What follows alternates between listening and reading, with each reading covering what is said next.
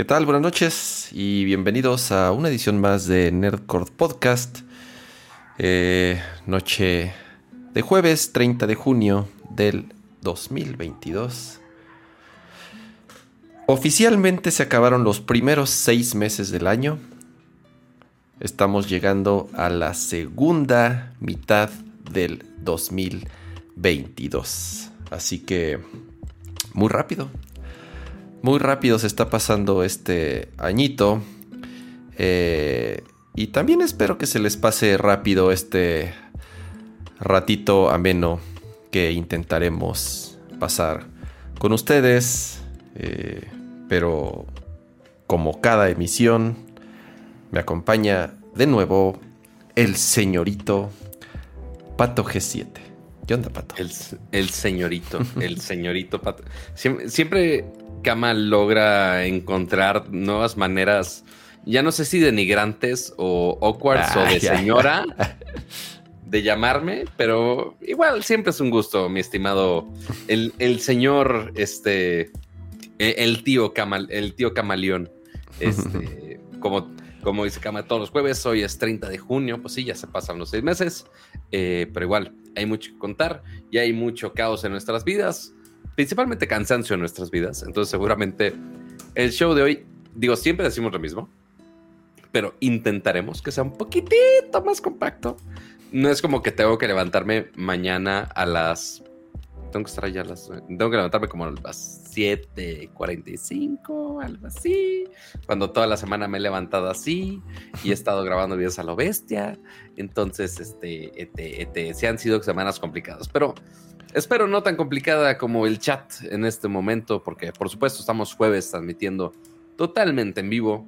Entonces aprovechamos para saludar al chat en todo momento. Y pues miren, ahí está, incluyendo ya algunas membresías renovadas por ahí, Camalayon. Sí, muchísimas gracias Alex Ramírez eh, por suscribirte o por convertirse en miembro por primera vez de Nerdcore. Hay saludos desde Chile, muchas gracias Daniel Piña, saludos hasta allá.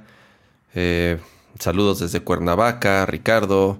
Muchísimas gracias. Eh, nos encanta. más cerca que otros. Sí, nos encanta saber de verdad de desde dónde, desde dónde nos escuchan. Entonces, saludos, saludos hasta. ¿Sabes que nunca hemos preguntado, Kama? O sea, porque sí, podríamos checarlo en Analytics. Y pues sí, o sea, sí dice por qué país.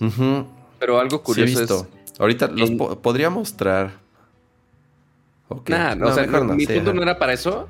O sea, porque sí podemos checar de qué países principalmente. A veces nos da datos de devices, si es de que en tele o en móvil o en computadora. Ok, ok. Pero me gustaría saber en qué dispositivo específicamente lo están viendo. Si lo están viendo en una tele, si, se si son de esos que saben el modelo de la tele, Si son de algunos que lo están viendo en algún teléfono. Mándenos, mándenos igual, este, mándenos sus fotitos de dónde están viendo Nerdcore si en la tele, si en el teléfono, si en el coche, si en su estudio y, ya saben, allá la cuenta de Nerdcore o me arroban a mí o a Pato y los, los, los ponemos al, al final del, del, programa. Darko me dice saludos desde Afganistán. ¿Neto? Digo, sí, sí, sí, sí. Qué chido, pero no sé. No, lo sé, Rick. Exacto, sí, sí. Pero Mario Martínez, Vancouver, Arturo Reyes, Aguascalientes, Rafael Leiva, Acapulco. Ay, qué envidia. Quisiera estar. Quisiera estar en, Acapulco. Quisiera estar en Acapulquito. Sí, claro que sí. Me encanta ir a Acapulco, güey. No, jamás he ido a Acapulco. No, no seas cabrón. No te creo. No, no, jamás he ido a Acapulco. Nunca, nunca, nunca has ido a Acapulco, Pato, ¿de verdad? Jamás. Recordemos que en Monterrey teníamos Monterrey 3, lo cual es la isla del padre. Este, pues ahí cruzando frontera y pues ya vas directo allá. Este, pero sí, no, Acapulco no, no, he tenido la necesidad. No manches, Pato. Yo, mi prejuicio, o sea, no offense para la persona que nos está viendo de Acapulco pero yo la única, el único naming, lo único que se me viene a la mente cuando me dicen, me dicen Acapulco es Nacapulco y las en mil historias de inseguridad de la carretera a Acapulco. Pues es lo único que yo sé. No he ido, entonces no sabría. Sí, hay zonas, hay, hay, desgraciadamente hay zonas de Acapulco que ya están lejos de ser lo que eran en la época dorada, sobre todo la parte de la famosa costera de Acapulco, que es eh, eh, donde prácticamente pues, se, desarrolló el turismo en, eh, primero. Y lo que ha sucedido es que se ha expandido hacia un poco las afueras de la costera, hacia Diamante y todas esas zonas. Ya está diciendo Jorge Caso, urge la risa en vacaciones, Nercor. No. o sea, amigos, o sea, o sea, Cama, a ver si me puedes poner la toma completa. Ajá, sí. Amigos, ¿ustedes creen que esta blancura se hace en alguna playa? ¿Ustedes creen? Este blanco ni hace lo hace, amigos. O sea, ¿por cómo lo mantengo estando adentro en mi casita, no asoleándome? Pura, pura luz, pura luz de, pura luz de focos. Si no, no funciona. Ajá, exacto. O sea, pura radiación de luz azul por más que muchos dicen que no te afecta, que sí te afecta y demás cosas, pero sí, no, o sea, esta pielecita en el, en el sol no, no, no somos amigos. Por más que me ponga bloqueador, no, yo y la playa no somos amigos, chavos. Pero Oye, algún día se me irá a ir a Acapulco como el chavo. No, pues muy mal, muy mal. No, que este, dice Fire Growth dice, qué chida camisa, Pato, ¿ves? Yo también te dije, y esa, yo también te dije, y esa camisa tan acá. ni siquiera es nueva, pero gracias, supongo. Este, sí, no, de, repente uso más cosas que aparte de blanco y negro.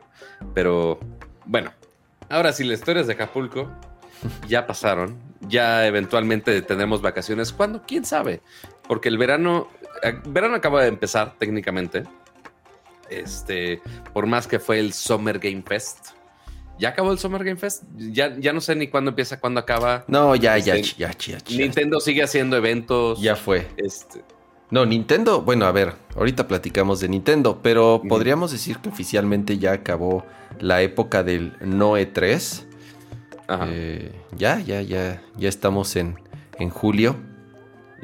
Seguimos esperando ese stream o ese Nintendo Direct enfocado a solamente First Party, a los estudios de Nintendo, ya que este último, eh, que fue apenas esta semana, solamente mostraron juegos Third Party o de, de, otras compañías. Entonces, ahorita que lo platiquemos, eh, ya analizaremos qué fue lo que sucedió. Pero en teoría, en esta época, en esta época es cuando Nintendo hace sus anuncios más fuertes. Siempre así lo han hecho. Siempre ha sido en esta época eh, cuando Nintendo hace los anuncios más importantes y de sus juegos principales. Que no, sabemos por qué, no ha sucedido. No significa que la próxima semana lo hagan o en un par de semanas lo puedan hacer. Eh, quién sabe. Pero vamos a arrancar con temas de tecnología. ¿Sabes qué? No tengo pleca de tecnología. Pero, ah, sí, ¿Qué tecnología? Uh, ahí está, ahí con, está. Con, visores de VR bien actualizados. Y con el volumen al... Al, al, máximo. Al máximo. De, tron, de truenaoídos. De truenaoídos, pero ya, ya le bajé el nivel. Siempre Una digo disculpa pública, chavos. No fue mi culpa, es la culpa del señor necio que quiere hacerlo en su Mac Studio que ni la, ni la sabe configurar. No, no, no, no, no, no, no, ya quedó al tiro el stream, ya quedó al tiro mi audio. Ya ¿Dónde, ¿Y dónde está el texto de los temas? Ese ya, no hay. ese ya no hay, ya no hay. Eran, eran, eran más cosas a administrar. Ya oh, tenemos además los chapters, ya ponemos los chapters en, el, en YouTube. Entonces prácticamente eso resuelve eh, lo de los. Lo de los... It's not a bug, it's a feature. Así es. Oye, a ver, rápido. Em, comentario y también pregunta. El día de ayer me llegó una notificación que decía: Bienvenido al nuevo Instagram. Y yo así de, ay, güey, ¿cómo que cuál, cuál nuevo Instagram? Y bueno, sí, efectivamente, ya eh, los, ya lo, lo, voy a poner aquí en mi, en mi, si se fijan ya en, ustedes dirían, ah, estás viendo un, eh, un reel, pero no, ya el feed, el home de Instagram, ya te pone el contenido a pantalla completa y ya para pasar al siguiente contenido tienes que scrollar. O sea, ya es, ya es TikTok, pato. Ya, ya es, ya es. Así, así, funciona TikTok, ¿no? O sea, para moverte entre, entre O sea, ya no puedes scrollear a la mitad, ya sabes, entre fotos, sino que ya es swipe, swipe, swipe. Y si es, mira, y si es un reel o algo, te lo pone a pantalla completa. Claro. Pero, a ver, es que lo raro, Pato, es que y aquí es donde está el tema. Que, ahí donde scrolleaste ahorita Esta es una foto. ninguna foto. justo, Esta es una foto, güey. Entonces, pero, pero ya las fotos se ven raras, güey. O sea, el hecho de que no llenen. Mm. No estoy diciendo que las fotos tengan que llenar la pantalla. Lo, que, lo que estoy diciendo es que o meten fotos full screen, que sea el nuevo formato para meter las fotos, vertical, full screen, para que se vean a tamaño completo, o a ver qué hacen, porque Instagram fue diseñado, Instagram nació como una plataforma para ver fotos. Y entonces de pronto ya tienes estos híbridos raros en donde llegas a una foto y entonces ahora tienes que hacer scroll horizontal para ver las demás fotos. Ya sabes, o sea, ya tienes esta doble navegación. Está muy raro. Que bueno, los carruseles no ha estado tan mal, la verdad. Pero, pero lo que voy es. O sea, eventualmente cada aplicación sí va evolucionando y va metiendo más cosas de, de UI y UX, algunas cosas ya se vuelven más complejas de lo que debería. Le pasó mucho a Snapchat, por ejemplo. Era súper sencillo cómo estaba. De, ah, nada más deslizas a la izquierda, ahí está la cámara directo. Oye, ¿quieres ver el contenido de tus amigos? Deslizas a la derecha. Y ya, San se acabó. Y ahorita ya Snapchat sí está haciendo, o sea, por más que estaba en ese eh, en ese esquema súper sencillo, fácil de usar, y que le copiaron algunas cosas, por ejemplo, el de deslizar a la izquierda para la cámara, se lo copiaron de Instagram, por ejemplo. Este, pues sí, ya no existe tal cosa porque eventualmente las apps se vuelven más complejas. O sea, antes sí teníamos una app para cada cosa, este, y justo teníamos, Metas el mejor ejemplo para eso, porque tenías Facebook, tenías Instagram, tenías WhatsApp, tenías Lazo, que era la competencia de TikTok este, pero que terminaron metiendo dentro de, Instagram. Y ahora Instagram se está volviendo el nuevo Facebook. Porque si te acuerdas, en Facebook sí juntabas todo. Juntabas historias, juntabas eh, fotos, juntabas eventos, juntabas, juntabas video, todo estaba ahí. Y ahora todo está en Instagram, la gran mayoría de las cosas. Desde chat hasta fotos, hasta video, hasta contenido corto, este, todo está ahí. Y sí, justo lo que dices de, oye, el único formato que queda raro que esté encuadrado son las fotos. Entonces, no tardan mucho en hacer algún formato que aproveche todo eso. Se hace con las fotos que pongas en 1-1, o sea, cuadraditas, y que le pongan algún efecto, así un fondo borroso como lo ponen en todos lados, este, nada más para que ocupe toda la pantalla, o inclusive ya aceptar fotos en ese formato, o sea, que ya sean fotos verticales por más que se sienta extraño. El, tema y, lo que dices es, ojalá, es, mira, e, esa es una foto con el formato original de Instagram, el, el uno a uno, ¿ok? El, cuadrado. Luego viene un video que es top to bottom, full screen, ¿ok? Sí. Luego viene un video que es wide. Sí. Luego viene un anuncio que es más alto, creo. Creo que 5-4. a, lo que voy es, exactamente, es otro formato el de los anuncios. A lo que voy es, están, esa que es, una foto, pero tiene otro formato. Ya viste hasta dónde llega, llega casi hasta arriba. Pero tiene una descripción abajo con un botón. creo que es un ad, ¿no? Sí, aquí está otra. Ah, Bueno, es que acuérdate que ya el 60% del contenido en Instagram son este. Son anuncios. Yo pienso que no me molesta, insisto, no me molesta a lo mejor tanto este formato de swipe. No me molesta que sea full screen.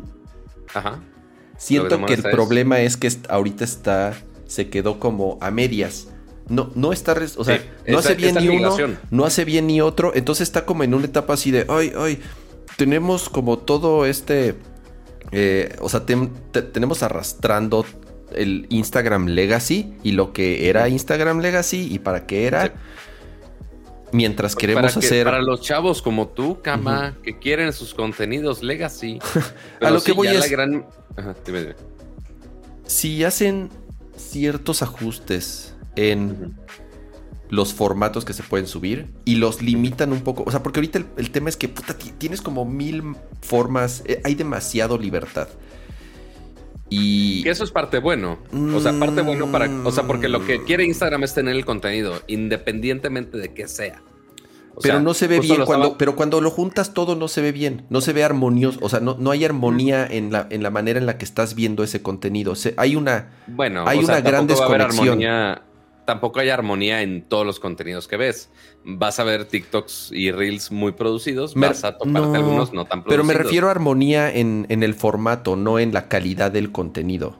Ah, eso sí. Me refiero a armonía en el contado, a que haya, en, el contenido, a que haya un poco más de coherencia visual entre fotos y videos, que son las dos cosas que puedes subir en, en, Instagram. Que pongan la foto full screen, no lo sé. No sé si esa sea la respuesta. Eh, que y que no viste un update que salió hoy.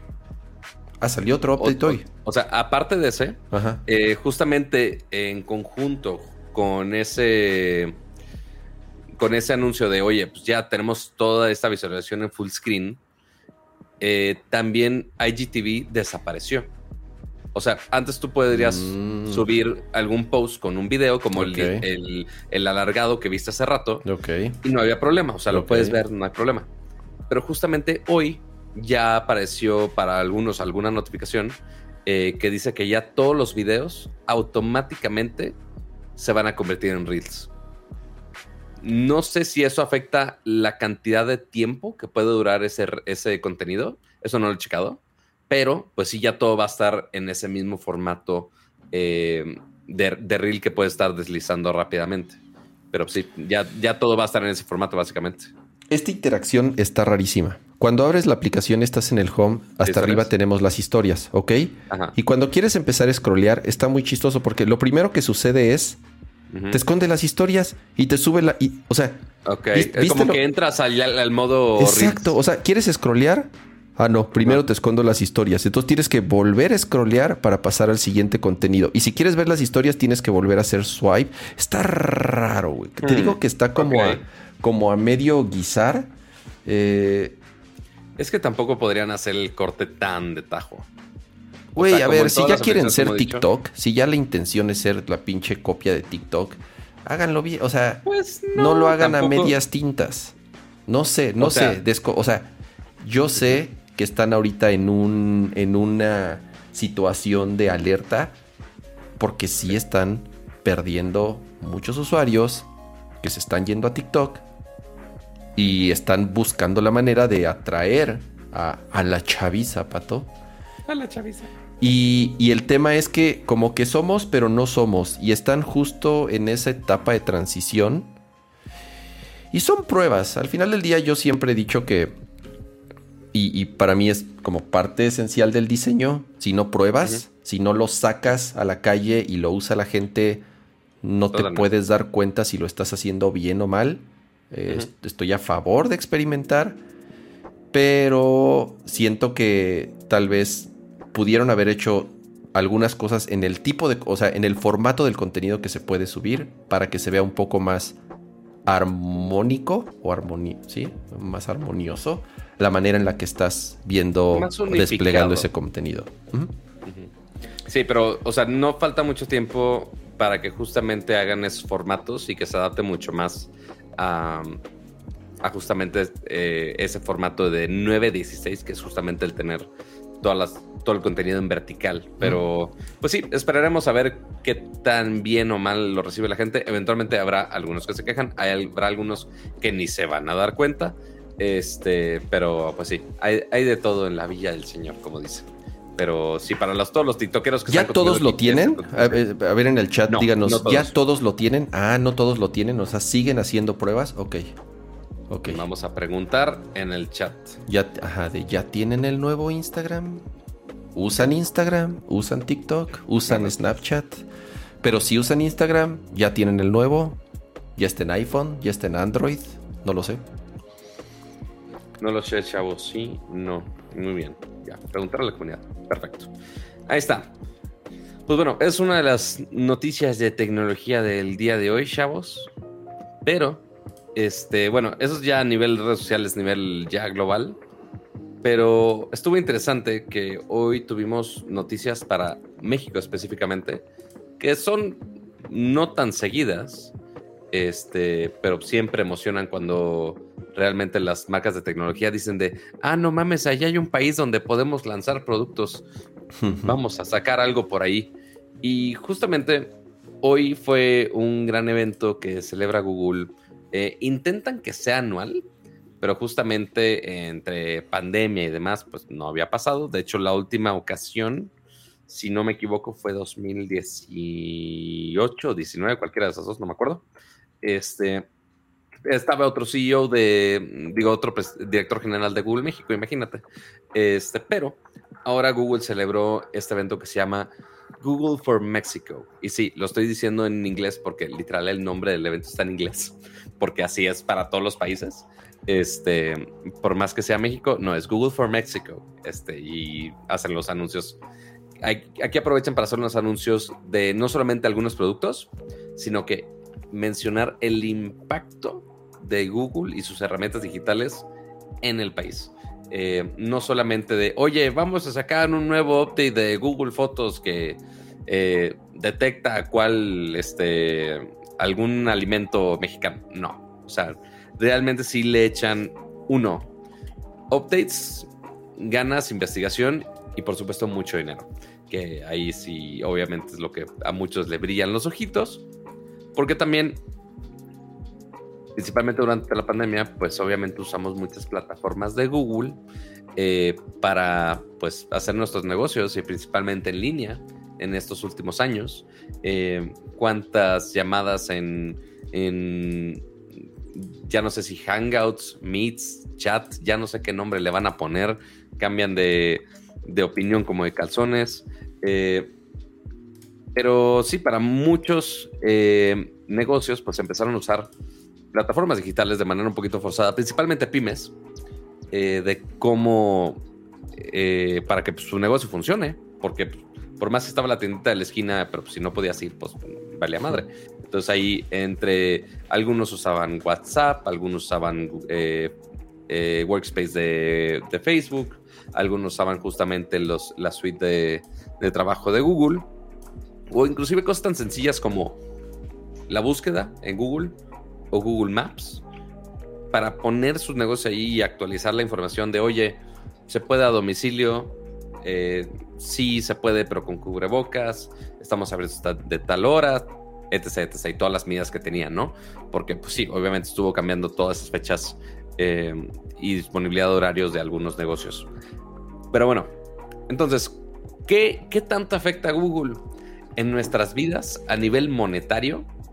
Pues entonces se sorprenderían porque Google sí, realmente sí, sí afecta mucho monetariamente. O sea, no te acuerdas, Cama, pero en el 2018 este, habían sacado un estudio similar al que sacaron hoy, que lo que intentan hacer es estimar cuál es el impacto económico en México gracias a las herramientas digitales que tiene Google. Así de, oye, usando Google Ads, mapas, YouTube, etc., etc., ¿Cuánta lana le dieron más a los mexicanos?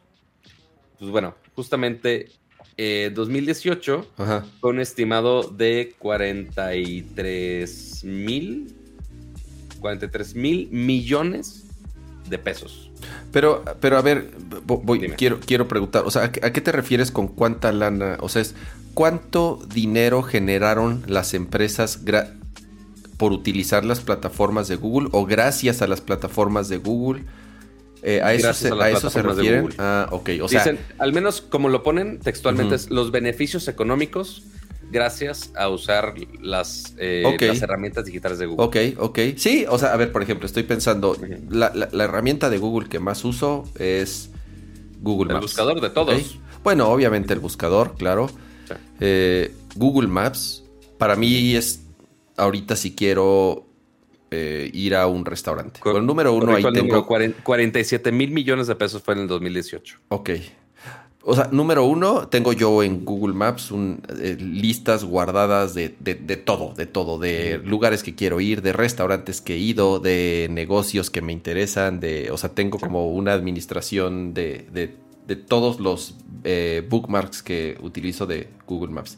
Luego si quiero ir a un restaurante, sobre todo ahorita, o quiero ir a un lugar, me encanta esa funcionalidad que tiene Google Maps. Digo, además de que para mí ya es el source número uno para encontrar cualquier negocio en México, cualquier restaurante. Lo, que me digas es Google Maps, pero además me estás eh, diciendo que no usas Apple Maps. No, es lo que me estás diciendo. No, uso Apple Maps, pero para nada, güey. Y menos en México, porque pues, todavía hay países en donde no está tan mal Google Maps. Perdón, Apple Maps, pero en México, en México no, no está para nada eh, actualizado.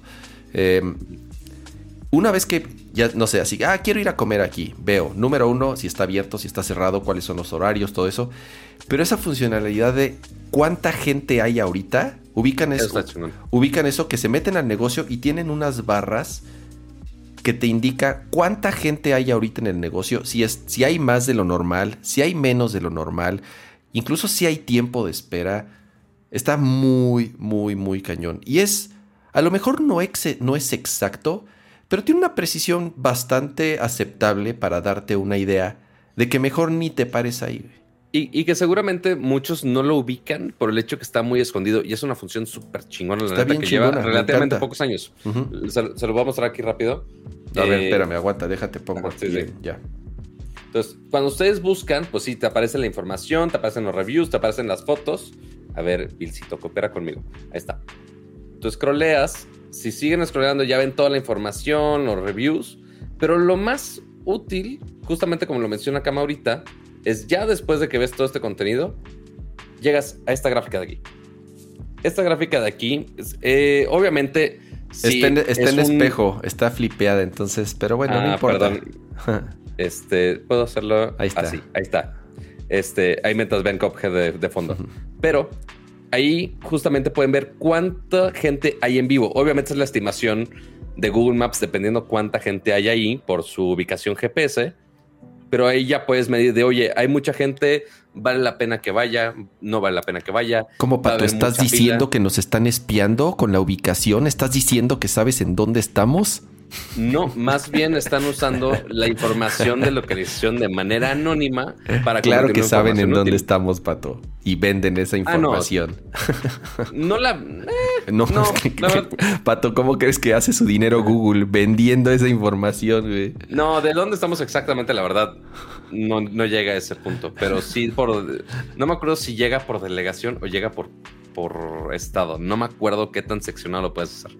Pero sí, por colon. O sea, eventualmente cuando tú buscas, por ejemplo, eh, restaurantes en tu, en tu Google Maps. Eh, perdona los que estamos eh, activando los asistentes de Google. No vamos a dejar de decir Google. Con Alejandra es otro, es otro asunto. Google está difícil no mencionarlo. cuando buscas, pues obviamente te va a decir los de tu alrededor y ya los ads que vende ahí pues son de, de tu zona, no, ahí no hay manera. Pero bueno, no vamos a discutir los ads ahorita. Este, sí, o sea, si quieres poner tu, este, tu locación privada, no uses los mapas, güey, ahí es, está muy cabrón no usarlos. Pero bueno, eh, el punto es que tiene muchas herramientas muy útiles y principalmente para los negocios y muchas pymes que el ejemplo número uno son restaurantes, justamente con la información que dice cama de Google Maps, que ahí podías poner las horas, si estaba abierto, estaba cerrado, si había restricciones, cuánta gente hay. Y bueno, con todas esas, y mucha gente ya le empezó a, a invertir en ads este, en Google para que justamente, oye, quizá algún negocio no lo conocías de manera digital, pero pues cuando estamos encerrados, pues nada más googleábamos. Básicamente, si no podías encontrar un restaurante en Google, no existía este, durante la pandemia porque no podías ni salir a la calle decentemente. Este, y ahora, imagínate, después de tres años y una pandemia de por medio, em, este número, y volvieron a hacer este estudio muy similar a lo que hicieron en 2018. Y en el 2021, al menos la, la cifra que da Google junto con un, una firma de research aparte que fue la que hizo el estudio, el estimado para 2021 fueron que los mexicanos, el, el, beneficio de los mexicanos por usar herramientas digitales de Google fue de 155 mil millones de pesos. Eso es tres, más de tres veces a comparación de lo que teníamos en el 2018. Ok. Entonces, pues sí, o sea, justamente, pues, todas esas herramientas, pues obviamente sí, sí ayuda. Y aparte se dieron a la tarea de, ah, oye, Si quieren todo el potencial. Ah, porque justamente mencionaban, oye, sí, aumentó la cantidad de ingresos gracias a las herramientas de Google, pero sigue siendo un quinto de, los, de las pymes las cuales usan las herramientas. Entonces, pues hay mucho potencial digital desperdiciado, claro. básicamente. Eh, le están sacando lana nada más a una de cada cinco compañías cuando podrían, cuando podrían ser más. Oye, como dice Uriel, dice, me gusta que separen las fotos de... Esos son los héroes anónimos, esos son los héroes sin capa, Pato. Los que suben las fotos de los menús a las fotos de los restaurantes. Totalmente. Esos son, esos son, son, mira. Mis respetos a los que suben las fotos de los menús de los restaurantes a las, a las, a las fotos de los negocios en Google Maps. Tú eh, dices que tienes muchos reviews, ¿no? De, Google Maps. No, tengo. ¿No tantos? No hago reviews. No, tengo un par. He hecho un mm. par, así, ah, dos, tres. O sea, porque notemos, o sea, voy a hacer un super paréntesis cultural porque esto no tiene nada que ver con el anuncio de hoy. Pero en Google Maps, si tú entras a tu perfil, existe justamente la opción de justamente local guides. Ok. Que ahí es todo tu perfil, ah, donde están todas tus fotos, todos tus reviews. Ahí está mi nivel 7, este, muy bien ¿Eres nivel 7? ¿Cuántos reviews has hecho? A ver, ahora quiero verme a mí. Dice 1755 contribuciones. ¿Has hecho 1700 contribuciones? Oh, sí. No, mami, yo tengo dos contribuciones. Yo daba clases de Google Maps, que cama. Yo las daba, yo le enseñaba a gente a editar en Google Maps. Este, pero ahora imagínate, eh, algo que hicieron nuevo es que este perfil de, reviewer, de Local Guide, ya lo puedes compartir. O sea, ya es como, o sea, ya de tus reviews de, ah, güey, sigue mis reviews de gordo. Así, quieres todas las taquerías que le gustan a Cama, está bien, sigue el perfil de Cama, no hay pedo. Este, así como si fuera Twitter, pero de, bueno, no Twitter, pero así tu perfil de, donde estás poniendo todo, las fotos de comida, pero con reviews complementarias ahí ya de todas las ubicaciones. Está chido. Este, y ya mis fotos tienen ahí, a ver, todas las fotos, la más vista. ¿Cuántas, cuántas vistas tiene la más foto? Mira, en total de las 737 fotos que he subido a Google Maps, en acumulado tengo 7.152.000 vistas. Ay, güey. Es que pues sí, toda la gente que buscas de todo. Justamente la número uno es la churrería del Moro del centro. ok. Con 838 mil vistas de la foto más horrible de una torta de pastor que van a ver en su vida. la número, eh, la siguiente es Vía Santa Fe. Ok. Porque justamente es la foto de la apertura, entonces ves un chingo de gente. Ya. Este, y una de Álvaro Obregón que tiene, o sea, una escultura de Álvaro Obregón random. Ok. Que tiene casi medio millón de visitas. Órale, no, mi foto, la única que he subido, tiene 902 vistas. ¿Eh? Ok, eh, está bien.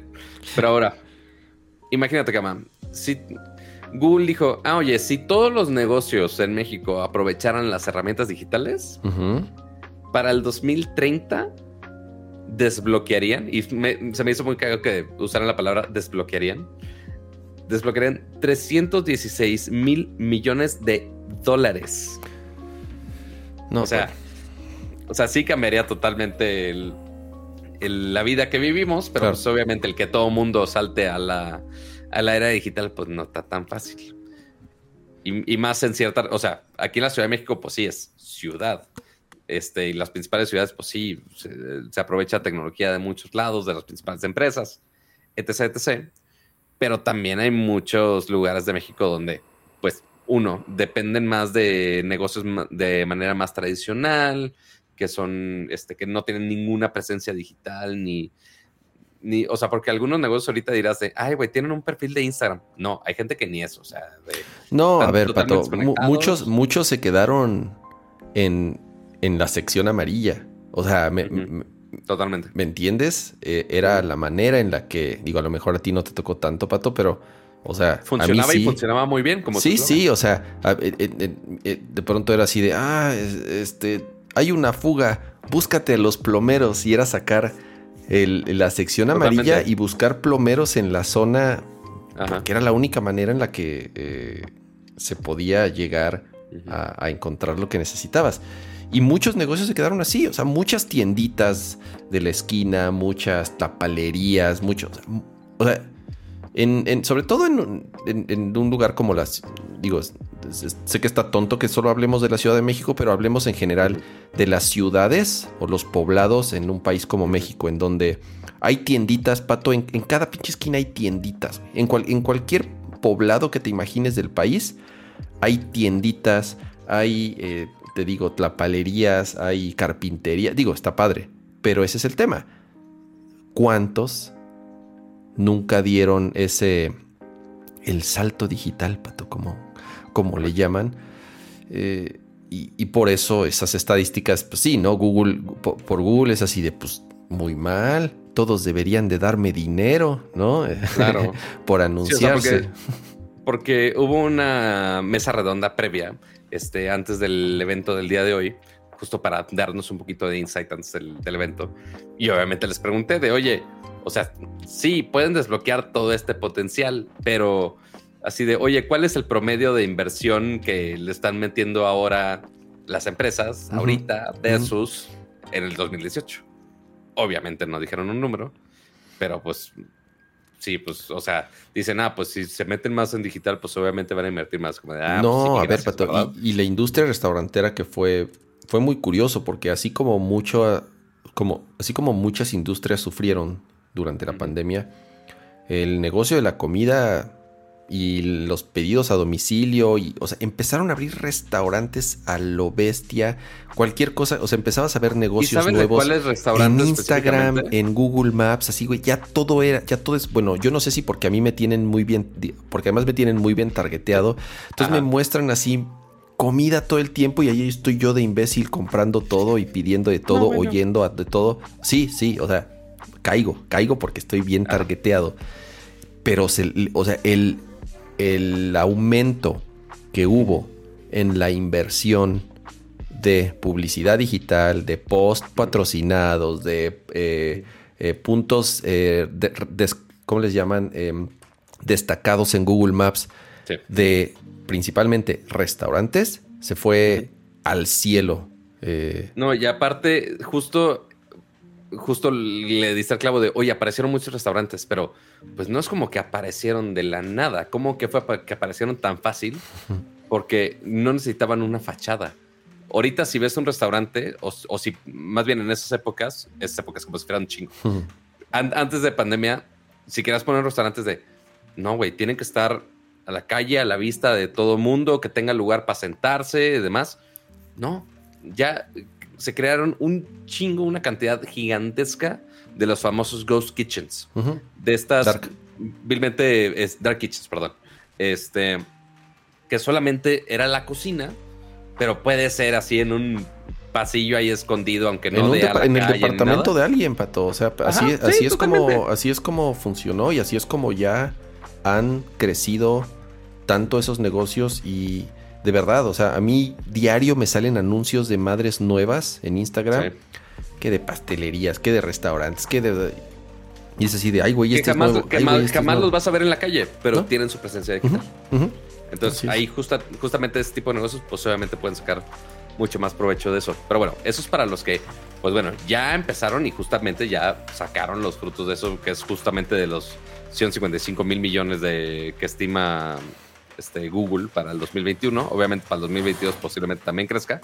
Eh, pero también parte de esos eventos de Google for, Mexico, for Mexico este, es justamente intentar empujar a que más gente tenga noción de todos los trabajos digitales.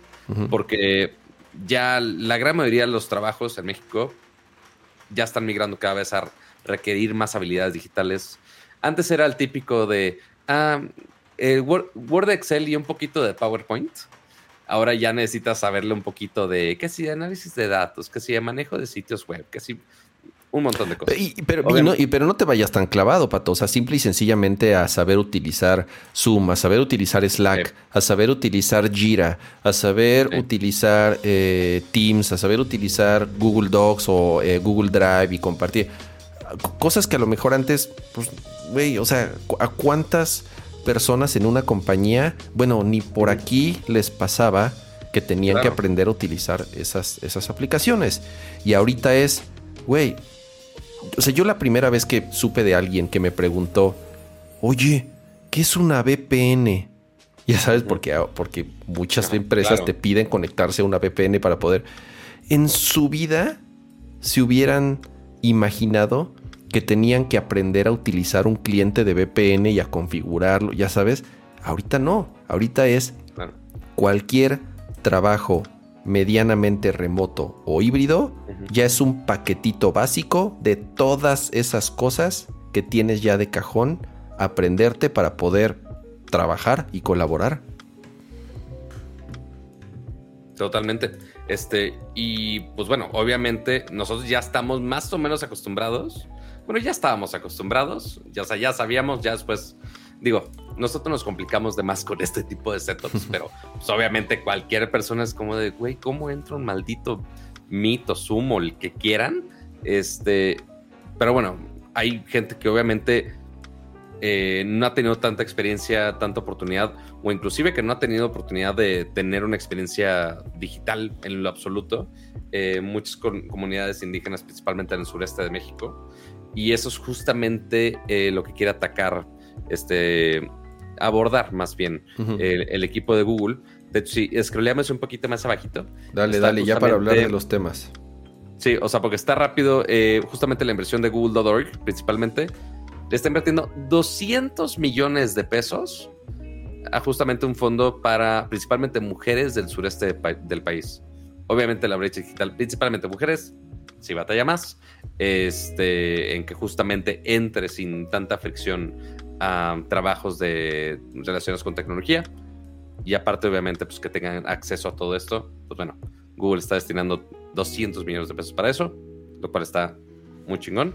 Este, intentando capacitar a más de, si no me equivoco, eran 2000, no, eran más de 2.300 mujeres, algo así.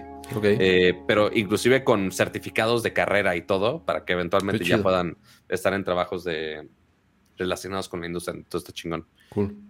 Y bueno, ya de ahí, ahora sí, lo que llamó más la atención, sí hicieron algún anuncio de Google News, alguna iniciativa de, noticias, esta eh, aplicación que se llama Woolaroo, que es un web app, que está hasta abajo. Así es. Tú puedes apuntar a ciertas, eh, ciertos objetos y te va a decir la traducción en algunos lenguajes ya casi en peligro de extinción de, México, justamente.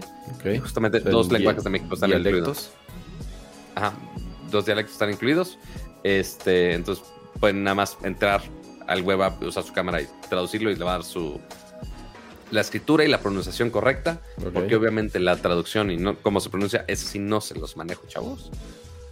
Pero ahora sí, los otros dos productos un poquito más mainstream que llegaron a México uno fue este que estamos viendo en pantalla. la billetera de Google, también conocido como Google Wallet. Por fin, después de desde el 2011 que se había anunciado la primera versión de Google Wallet, que después se convirtió en Google Pay, después se volvió a hacer Google Wallet. Eh, pues bueno, ya por fin va a estar en México. Dijeron que los próximos meses. ¿Y Google Wallet qué es? Pues bueno, seguramente ya lo conocemos más por parte de, Apple Pay, que es básicamente el poner tus tarjetas de crédito, tus, tus membresías, tus boletos, tu, inclusive hasta las llaves de tu coche en una sola aplicación de manera segura. A ver, a ver, Pato, pausa, pausa. ¿Por qué dice Google Wallet próximamente en Android? O sea, ¿no ha salido? ¿Todavía no ha salido en ningún lado? No. El, el remake, no. O sea, ahorita sigue dentro de la burbuja de Google Pay. Ah, y se, va, a cambiar de nombre. O sea, es que por eso estaba hace 11 años, después lo cambiaron a Google Pay, después dijeron no vamos a regresarlo a Wallet, una estupidez, pero pues bueno, lo van a cambiar a Google Wallet este, eventualmente, entonces si todavía no está el cambio general. Eh, y pues bueno, en México se supone que también va a ser de los, de los países de lanzamiento justamente de, este nuevo sistema.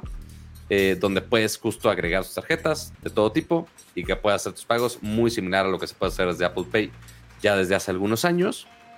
Este, o inclusive lo que se pudo hacer con, con Samsung Pay en su momento antes de que lo mataran. Eh, y pues sí, ya era, o sea, es de las pocas cosas que Apple les ganó en, en despliegue en México. Este, y Google aferrado es de, no, no, no nos interesa. Como, no, ¿para qué? Te diría que es raro, Pato, pero tampoco es que Google. Bueno, no. Google en servicios sí llega rápido. Donde se tardan siglos es en hardware. Hardware sí.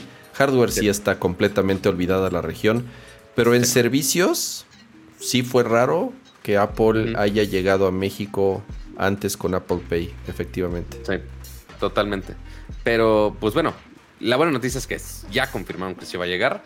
Eh, falta ver todos los términos y condiciones. ¿A qué me refiero con esto? ¿Qué bancos principalmente? ¿Qué servicios de algunas aplicaciones? Este, que si tarjetas, que si del Starbucks, que si de aerolíneas, que si tienen que hacer su update de tus apps, no lo sé. Este, y también las otras opciones un poquito más sofisticadas, se hace eh, identificaciones oficiales. Estaría chido que ya pudiera tener mi INE y mi licencia de conducir directamente en la aplicación. Eh, llaves de coches, que ya algunos coches ya aceptan que nada más acerques tu celular y abres el coche esto, y hasta que lo enciendas. Eh, pero pues bueno, eso ya es súper más a futuro y habrá que ver con qué bancos mexicanos funciona. Igual el mismo dilema con, Apple Pay cuando se lanzó, que sí eran algunos bancos, algunos se fueron añadiendo, algunos lo fueron quitando.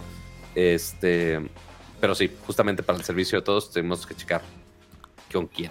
Ah, lo, que pregunta Jorge Jasso en el chat es, eh, tiene razón, eh, ¿cuál será el principal uso de los wallets? ¿Métodos de pago, boletos? Pues es que todo, justo por eso hicieron este rebranding, que no sea nada más a Google Pay, sino que sea wallet, que sea todo.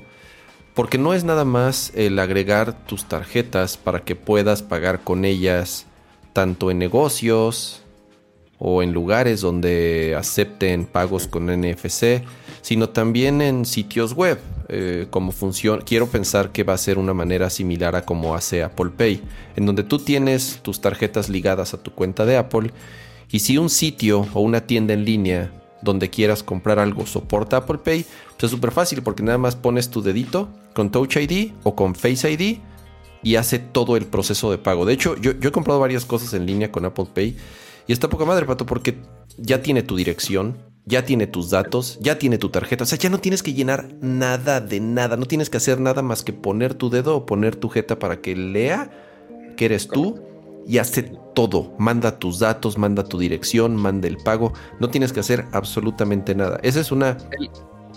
El, que es más mágico, la neta, el que comenta justo Yugi es el tener los boletos de avión o del cine eh, eh, también. exactamente. O sea, los pagos, los pagos es una parte. ¿Por qué se llama wallet? Porque no nada más en tu cartera no nada más traes tus tarjetas, traes todo.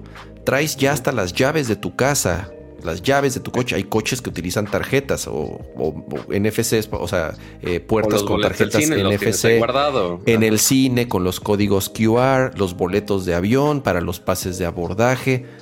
Todo, todo lo que antes a lo mejor cargabas en papel o lo doblabas en cuadritos y lo metías a tu cartera justamente, ahora ya lo vas a tener en un wallet en donde, de nuevo, no nada más es para pagos, sino para todo este tipo de funcionalidades, tenerlas en un solo lugar, organizadas, pero lo más importante, sincronizadas entre todos tus dispositivos. En este caso. Y, de manera segura principalmente también. Así es. Eh, eh, eh, eso con biométricos se hace Face ID, con Touch ID o en el caso de Android también con la esto huella digital en pantalla. Esto es mucho más seguro que andar cargando tarjetas. O sea, es el sueño, ya sabes. Es el, es el, es el, es el, ojalá, o sea, ¿cuánto tiempo falta para hacer como, no sé, como dicen tal vez en Japón? En Japón dicen que ya con tu, no, necesitas traer nada más que tu teléfono, porque con tu teléfono pagas el súper, pagas la tienda, pagas el metro, pagas el tren, pagas el taxi, paga, o sea,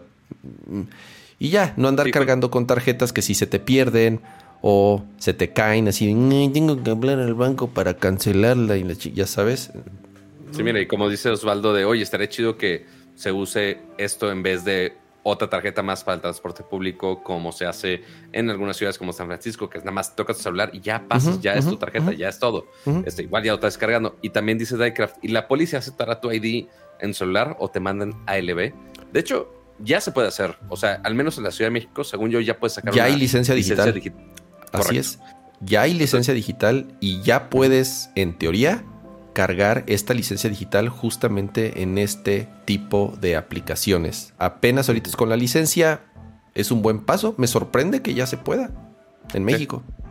O sea, implementaron eso, pero no implementaron la detección de casos de COVID cerca que ya están en Apple y en, y en Android, ¿verdad? Prioridades. Eh, pero sí, o sea, este tipo de cosas, eventualmente, pues sí, les tienen que avisar a todos los polis de, oigan, esto ya es válido, chavos. Así como cuando teníamos pánico de pagar los parquímetros con aplicaciones.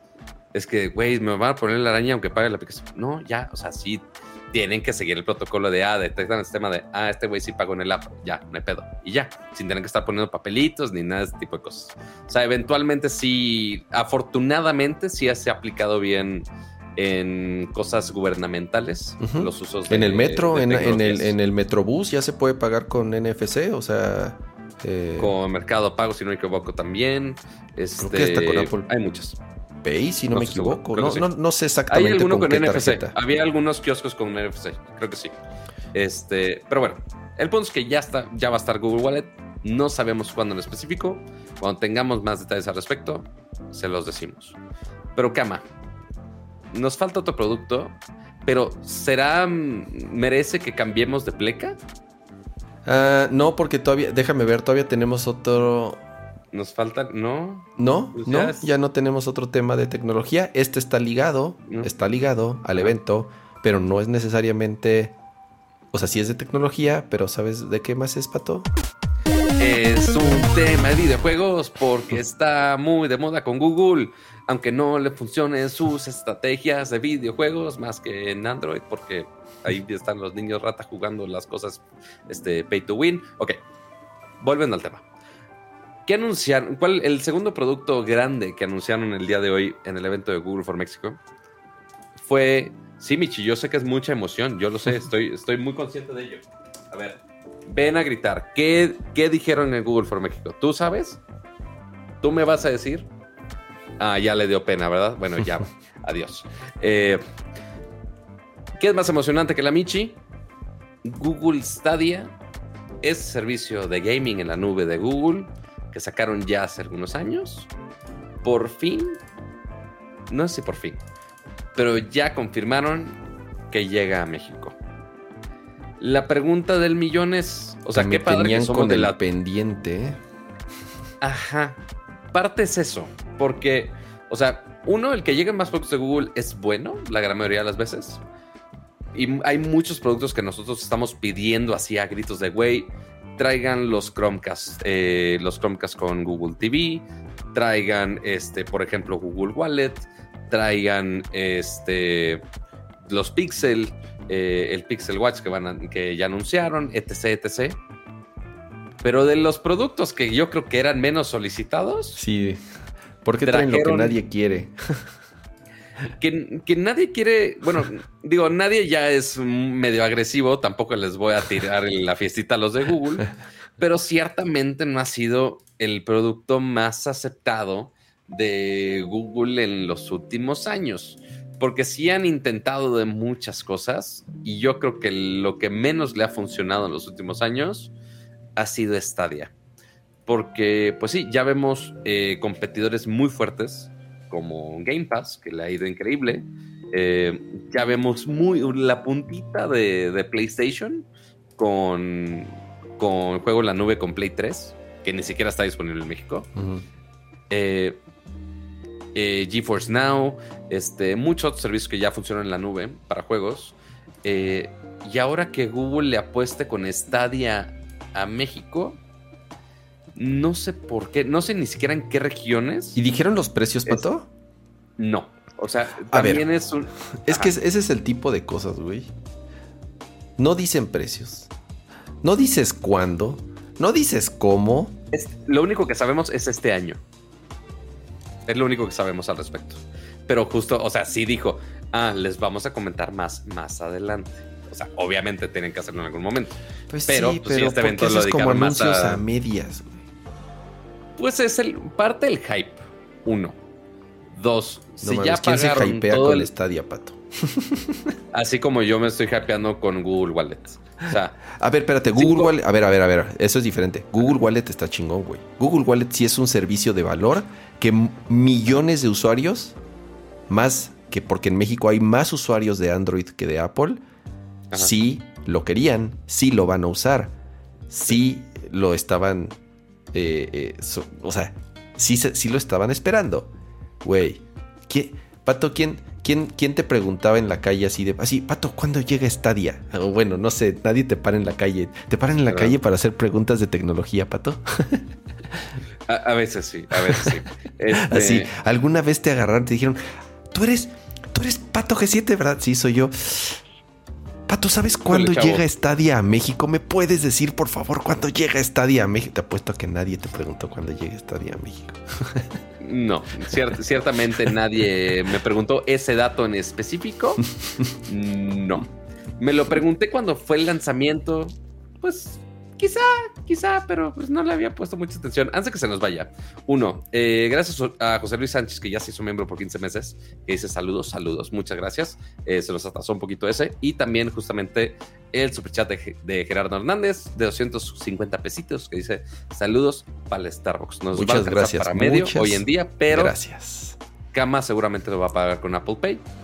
Yo me voy a tener que esperar unos meses para poder pagarlo con Android Pay. Me da pena pagar con Apple Pay. ¿Por qué? no sé. Es tan bonito. Es tan bonito y especial. Nunca he eh, pagado. Nunca, he, nunca he sacado mi teléfono. ¿Neta? No. ¿Neta? Neto. Yo ¿Sabes qué es lo más? Espérate, ahí te va. ¿Qué es lo más que he hecho? En Starbucks, donde sí tengo mi. O sea, tengo mi. La tarjeta wallet, Tengo la tarjeta con el QR y hago la nacada de escanear el QR desde el teléfono. Eso sí, eso sí lo he hecho. Pero así de, ¿sabes qué? Me da crisis que, que, lo quiera hacer y falle, ya sabes. Claro. y entonces, porque, a ver, Pato, si las pinches tarjetas de plástico, que en teoría tienen pagos con NFC, cuando quieres pagar y te acercan la terminal y te sientes bien chingón, ah, no tengo que meterla, no tengo que poner pin, nada más la voy a acercar. Y hace pip, pip, pip, para que te diga, falló, por favor. Y entonces otra vez, ahí sí ya lo tengas que meter la tarjeta. O sea, sus pinches pagos sin contacto no sirven, no sirven el 90% de las veces. Hay algunas veces que sí, hay veces que no sé. Por eso, por eso mejor no me arriesgo y ya, como cavernícola, saco mis billetitos o eh, meto mi tarjeta así de, plástico y, y, pongo mi pin así como animal, porque el 90% de las veces, por lo menos yo he tenido muy malas experiencias con pagos, los famosos pagos sin contacto, que de todas formas te piden tu PIN, o peor aún, de las pocas veces que ha pasado mi tarjeta sin contacto, me dicen, ¿puede firmar el papel? Entonces es así de, ah, no mames. Ajá, o sea. No, fíjate, eh, yo lo he hecho en. Uno, en el Vilcito, eso es uno. Dos, en algunos Oxos y algunos Sevens donde sí tengo, o sea, sí tengo que checar la terminal que sí tenga NFC, si no me veo como estúpido. Así de joven, la terminal es muy, muy, muy viejita, ¿no? Venga con sus chingaderas. Este, pero, Cama, ahorita que decías, oye, que si en la calle me preguntan, este, de temas de tecnología, ¿sabes, ¿sabes qué es lo que pasa? Eh. Esto. Nadie preguntó, nadie preguntó, nadie preguntó. ¿No ubicas esa canción? Ubico la canción, pero no ubico ese meme. ¿No la ranita? No sabía. No. Es que, el, es que el video musical es así, literal. Es nadie preguntó. ok, ya, suficiente. me tardé como 15 minutos en poner el maldito video, pero hice mi referencia. Muy bien. Ahora, volvamos a Stadia. Stadia, ok. Desde que salió, la oferta, el business model, el modelo de negocios de Stadia. Nunca lo entendimos. Nunca lo entendimos. Le modificaron algunas cosas. Seguimos sin entenderlo. Este. No es el Netflix de los videojuegos que nos prometieron. No es el Netflix de los videojuegos que nos prometieron. Tienes que pagar tu suscripción y aparte pagar los juegos, lo cual es una tontería. O sea, básicamente estás pagando la suscripción por una consola virtual sola, sin juegos, básicamente había promesa de que va a haber algunos, iba, íbamos a tener algunos estudios internos de Stadia que iban a desarrollar juegos. eso ya murió. Entonces, no sabemos qué diantres con Stadia, pero aparentemente Google dice, ah, todavía jala, vamos a expandirlo a más lugares. Si lo van a expandir con la misma idea, con el mismo modelo de negocio, no lo sé. O sea, habrá que ver si para cuando hagan el lanzamiento ya bien acá, que, que quizá hagan un cambio. No lo sé. O sea, podría ser un muy buen timing, porque según yo también no lo han, no lo han ampliado a más lugares. Este, o muy pocos. Pues. Eh, eh, es la experiencia. Una buena experiencia de juegos en la nube se basa 100% en la latencia y por eso es cuál es la distancia que hay entre tu casa o tu conexión o en donde tengas tu enlace al servidor donde están procesando o almacenando los juegos y el tiempo que tarda la señal en ir y regresar. Entonces, quiero pensar que este lanzamiento viene de la mano con data centers y con, con, con eh, eh, servidores de Google Stadia localizado en muchas ciudades o en las principales ciudades del país. Porque si no es así, va a ser injugable si los servidores están en Estados Unidos o en alguna otra región, o en Brasil, donde hay también muchos servidores, o no, veto a saber. Eh, y entonces si tienes un ping, un ping de 800, vale gorro es súper importante eso, ¿no? De que realmente haya servidores. Mira, vamos a esperarnos, Pato. O sea, te digo, no sabemos ni cuánto, no sabemos ni cuándo, no sabemos si, si todos los, si los dos servicios, el Stadia y el Stadia Pro, porque acuérdate que hay dos versiones. Luego está el control y luego también puedes jugarlo sin control. hay cosas medio raras ahí.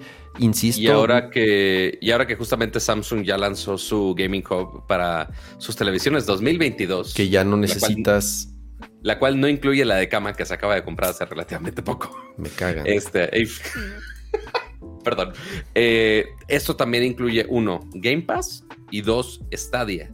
Este, y justo ahorita ya agarrado una nota de Forbes donde mencionan de, oye, pues sí, en el, evento de Google, Google for, México, mencionaron que Stadia ya se expande un país más y es el número 23. O sea, estaba en Estados Unidos, UK, Canadá, Francia, Italia, Alemania, Austria, España, Suecia, eh, Suiza, Dinamarca, Noruega, Finlandia, Bélgica, Irlanda, eh, Holanda, Polonia, Portugal, República Checa, Eslovaquia, Romania y, Hungría. Ya me siento los Animaniacs así diciendo los, los países. Este, pero pues en algún mercado que les haya dado un super caso de éxito, que hayan presumido números, que hayan presumido ingreso de algo, yo no he escuchado. A ver, Pato, nadie en su sano juicio pagaría Stadia en vez de Xcloud. Correcto. No, no hay, no, no, no hay manera, no hay forma, no hay, no encuentro ninguna razón de por cuál pagarías Stadia en vez de Xcloud. A lo mejor si fuese el único sistema de juego en línea en el planeta y no tuvieras absolutamente ninguna otra opción, dices, bueno, pues ya me, ya me fregué y pues voy a jugar este eh, Steam World D, este Steam World Dig y voy a jugar este, ¿qué otros juegos hay aquí? Puta, es que estoy viendo cada juego que tienen y si es así de no, no, o sea, notemos que esta, o sea, y Stadia tampoco es barato, cuesta 10 dólares al mes. Exactamente, por eso te digo. Pero únicamente, o sea, hay algunos que sí incluyen y justo como pueden ver ahí en Tienes que pagar aparte por los juegos buenos. Ajá, por el Stadia Pro. Este, y pues sí, no tienes que descargar lo mismo que cualquier otra cosa en la nube. Pero pues. Mira, Pato, para jugar Pau Patrol. Pau Patrol. Por supuesto. Eh, la llamada de Ciudad Aventura. Ya está, güey. Ya. Eso. Ya con eso más me. Quiere? Ya con eso me convencieron. Eh, vamos a esperarnos, güey. A ver, que digan cuánto, cómo, cuándo, qué versiones. Y ya. Y a ver si cambia algo. Exacto. Porque sí, ciertamente no hemos escuchado muchos updates. Yo creo que es el último update que hemos escuchado en el. yo no había escuchado la palabra estadia en meses. De verdad. O sea, Así, así, así de, de, plano. Em, vamos a pasar al siguiente tema también de videojuegos. Ah, pero mira, rápido aquí llegó una pregunta y un super chat. Muchísimas gracias, eh, Floradrix, por ese super chat y tiene una pregunta. Eh, tener conectado una MacBook Pro M1 todo el día daña la pila. Por cierto, no los veo en vivo para que me dure el programa en la semana. Ha habido mucha discusión al respecto. Lo que le hace daño a las baterías es descargarlas y volverlas a cargar. Descargarlas y volverlas a cargar. Descargarlas y volverlas a cargar. Eso es lo que causa un mayor desgaste en la batería. Sobre todo desde hace un par de actualizaciones de macOS, lo que hace es tiene como un sistema de inteligencia, llamémosle así, en donde administra el consumo de batería de una forma mucho más estable eh, y, estable, podríamos llamarle así. Entonces lo que hace es, si la dejas conectada todo el día, no la carga al 100%. Cuando llega la batería al 80%, ahí la deja. Y va aprendiendo patrones. Entonces la computadora va aprendiendo eh, eh, cómo la vas utilizando. A lo mejor tú la tienes de lunes a viernes, siempre la tienes conectada a la batería y la desconectas los fines de semana. O a lo mejor la dejas conectada toda la noche y la desconectas siempre en la mañana a cierta hora. O si de plano siempre está conectada a un monitor y no la mueves para nada, lo que hace es la mantiene al 80% y la pone como en un estado de bajo consumo para que no se esté desgastando. Así, combinando varias eh, eh, eh, mecanismos, es como logran estirar la vida de una batería. La batería se sigue desgastando. Las baterías se van a seguir desgastando. hagas lo que hagas. Pero, justamente con este tipo de mecanismos, ayuda muchísimo a alargar considerablemente la vida de las baterías. Entonces, no te preocupes, tenla conectada todo el tiempo.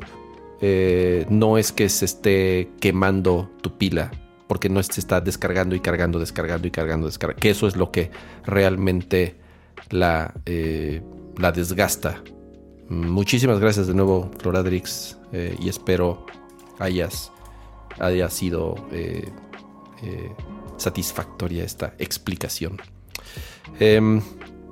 Así, dejen, su, dejen su, bonito like si la respuesta de Kama fue satisfactoria, porque estamos 340 personas y yo solo veo 80 likes, ¿eh? Así que. Uy, ni la mitad, pato, ni el 30, ni, la mitad. Ni una, tercera parte. Dejen su bonito like en lo, que, en lo que voy aquí a ver de nuevo la lista de temas. Y la que sigue es, vamos a la de Sony, ¿no, pato? Para después ya seguirnos con lo de Nintendo, que ya es. Para ya darle a fondo. Así es, esto, en teoría, esto va a ser, esto va a ser rápido.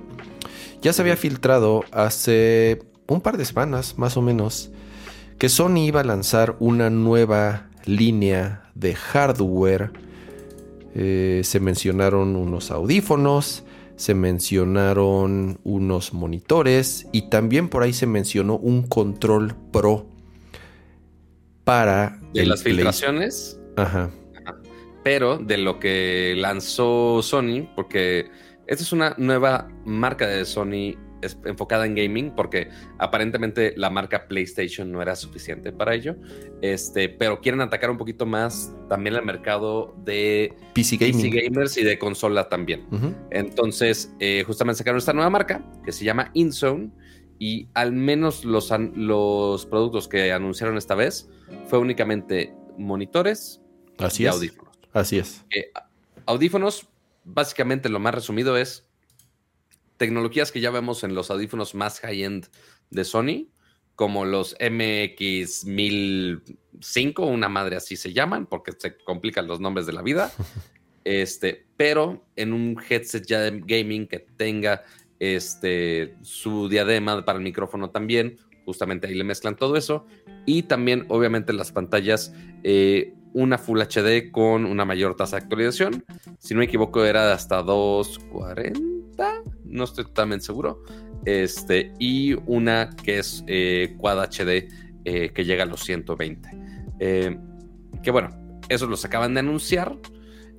pero, pues bueno, el que lleguen a México, pues, pues de, dudosa este, es, dudoso que llegue para acá. Al menos por ahora no ha habido confirmación de que lleguen acá. Sony, Sony, eh, o sea, en México tiene. No está tan mal en disponibilidad. Tiene buena presencia, Pato. O sea, PlayStation se lanzó el mismo día que. O sea, día uno, igual que en Estados Unidos, igual que. Eh, igual otros países que también se lanzaron al mismo tiempo. Las pantallas, las teles, llegan las últimas y las más nuevas y a un precio razonable. Eh, los celulares, los audífonos. no la han traído. ¿Cuál? Las teles QD OLED. Ya llegaron, o sea que ya las vi. No, que mezclan eh, QLED con OLED. Al menos a mí no me La X95. Según yo. La X95 ya, ya la venden aquí. Ahorita te digo, estoy casi seguro que no porque me lo hubieran presumido, pero lo checo. Este, pero bueno, X, el punto es que no, las teles no, pero sí traen muchos de los productos de, todos lados. Eh, se hace de todas sus divisiones, eh, audífonos, bocinas, teles, eh, de muchos lados ya las traen acá. y pues bueno, no sería raro que una submarca de Sony pues también hiciera lo mismo si se vende exactamente por el mismo retailer y ya tienen bien la distribución de productos, no debería por qué cambiar. Eh, pero pues habrá que esperar a ver cuándo sale y con qué precios. Este, porque pues, obviamente en cada región va a ser importante. Y pues digo, eh, principalmente para el mercado PC Gaming, tú que estabas jugando en, en, PC Cama, ¿tú crees que son buena opción? ¿Tú crees que no son buena opción? Este monitor, Pato, tiene como... cubre casi con todas las palomitas que a mi parecer, un monitor de gaming debe de cubrir para ser casi perfecto. Es 4K. Es High Refresh Rate. Es HDR. HDR 600, que no es así extraordinario, pero no está mal que sea HDR 600. Tiene no sé cuántas zonas de, ya sabes, que prende y apaga las zonas de, full array. de full array para poder mejorar los contrastes, sobre todo los tonos de, negro. Tiene entrada USB-C que da video, o sea, puedes conectarle una Mac. Tiene, mini, tiene DisplayPort y además tiene HDMI 2.1, que eso es algo que casi ningún monitor de gaming tiene. Siguen teniendo HDMI viejo.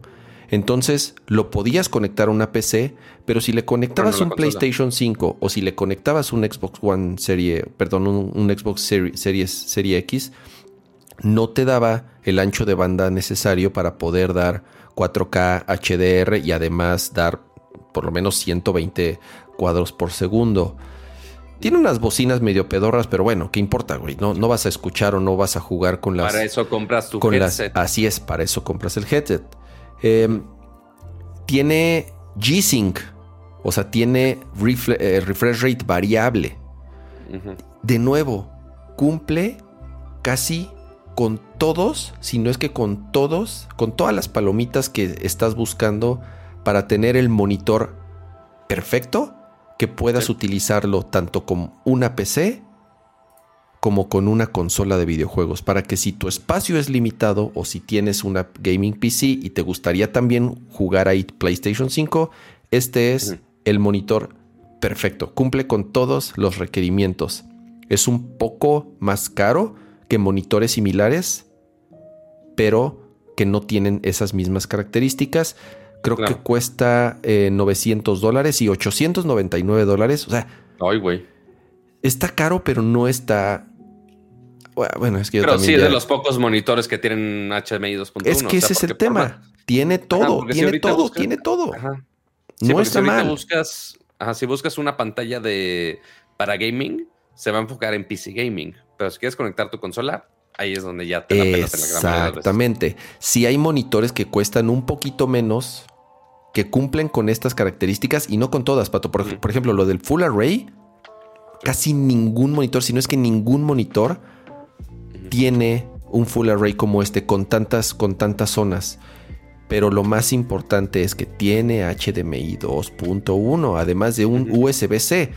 Que si tienes una MacBook, si tienes una Mac y también quisieras utilizarlo para una Mac, tiene una entrada de USB-C con la cual podrías conectarla igual con un solo cable.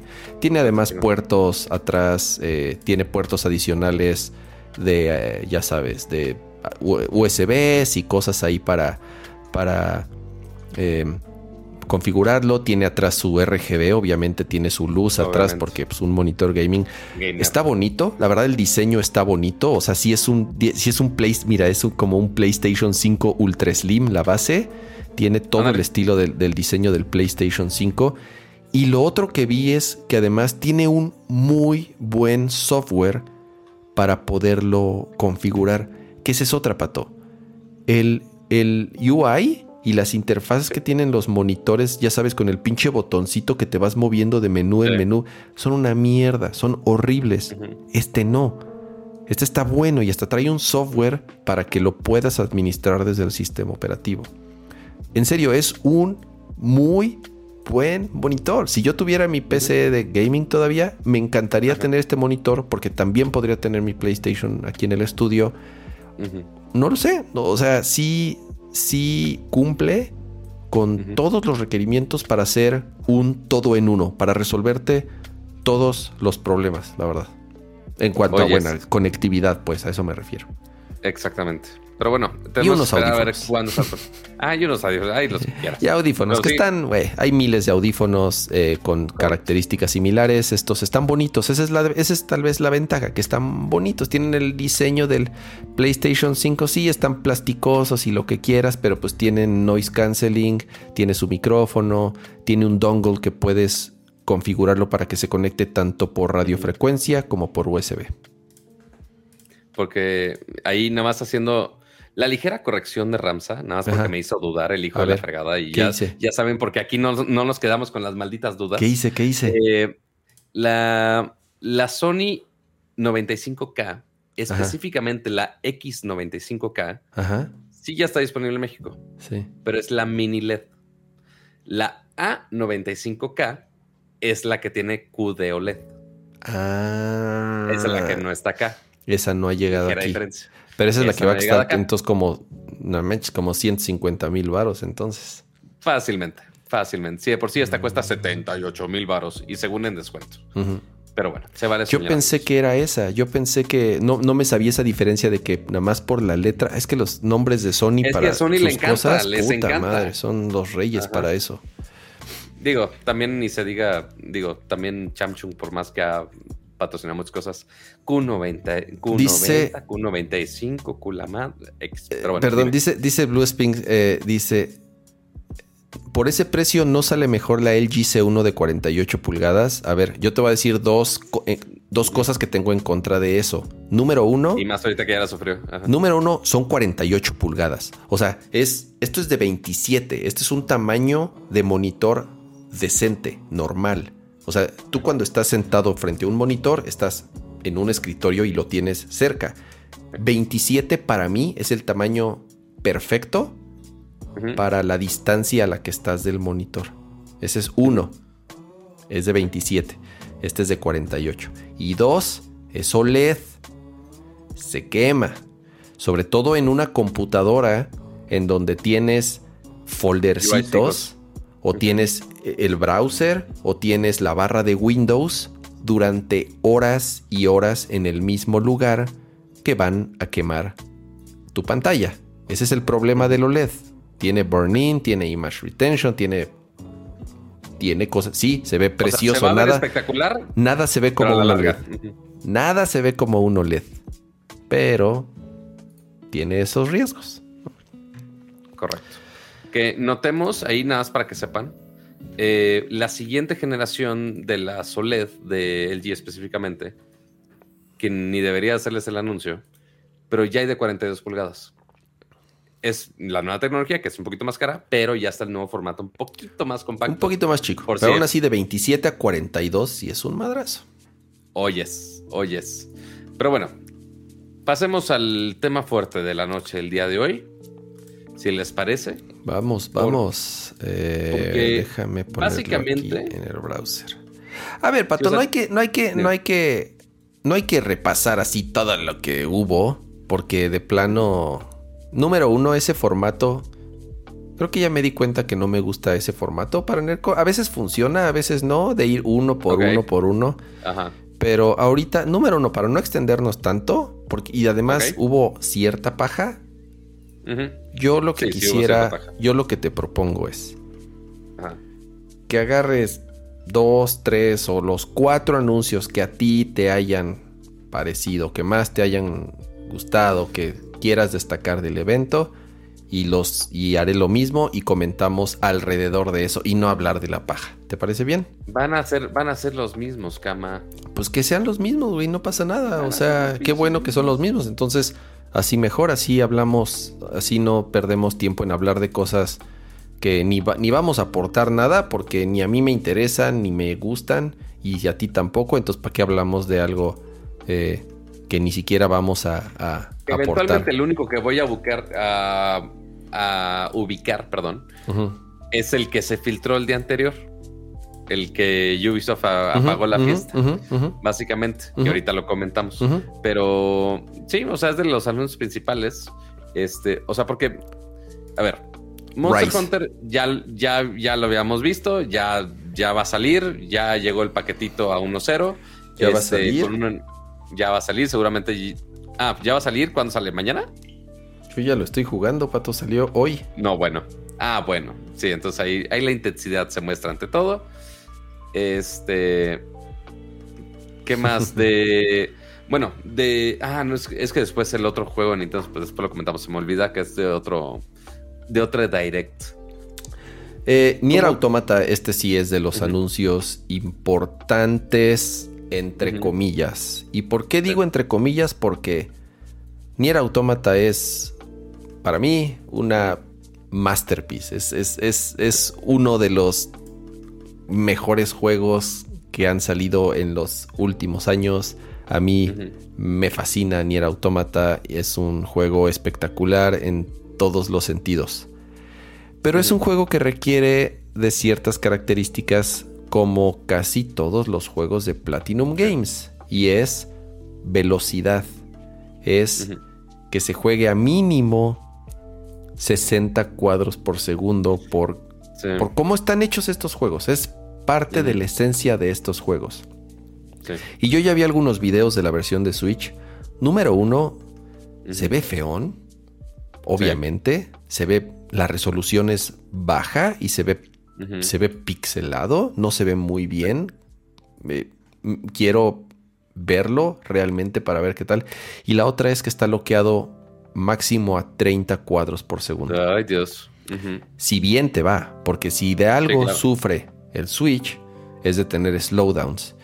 Y este es un juego, Pato, que hay momentos en donde la pantalla se llena de enemigos, se llena de esferitas, porque los enemigos disparan como unas pinches esferitas.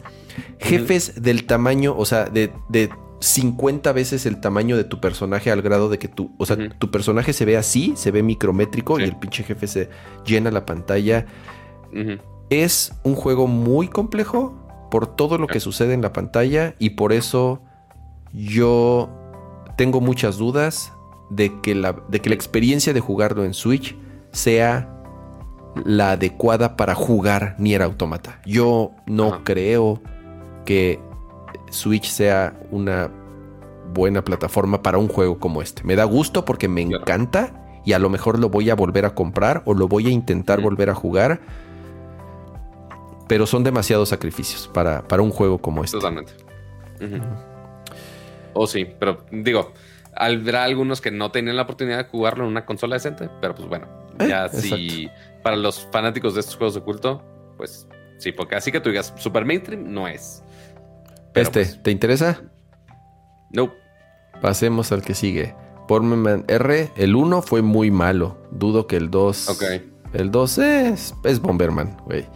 Ajá, exacto, no hay mucho que, que dar la vuelta. Y obviamente aprovecharon muchas colecciones. Siempre se aprovecha el Switch para muchas colecciones de todo tipo. Ya lo vimos ahorita con eh, Sonic Frontiers, es el que le acaba de salir, este, que justamente es una compilación de mil y un cosas. Este, también, pues obviamente, este Legacy Collection de Mega Man, pues obviamente también es una colección de muchas cosas. yo este, nunca jugué, yo la verdad jamás, jamás jugué los Battle Network.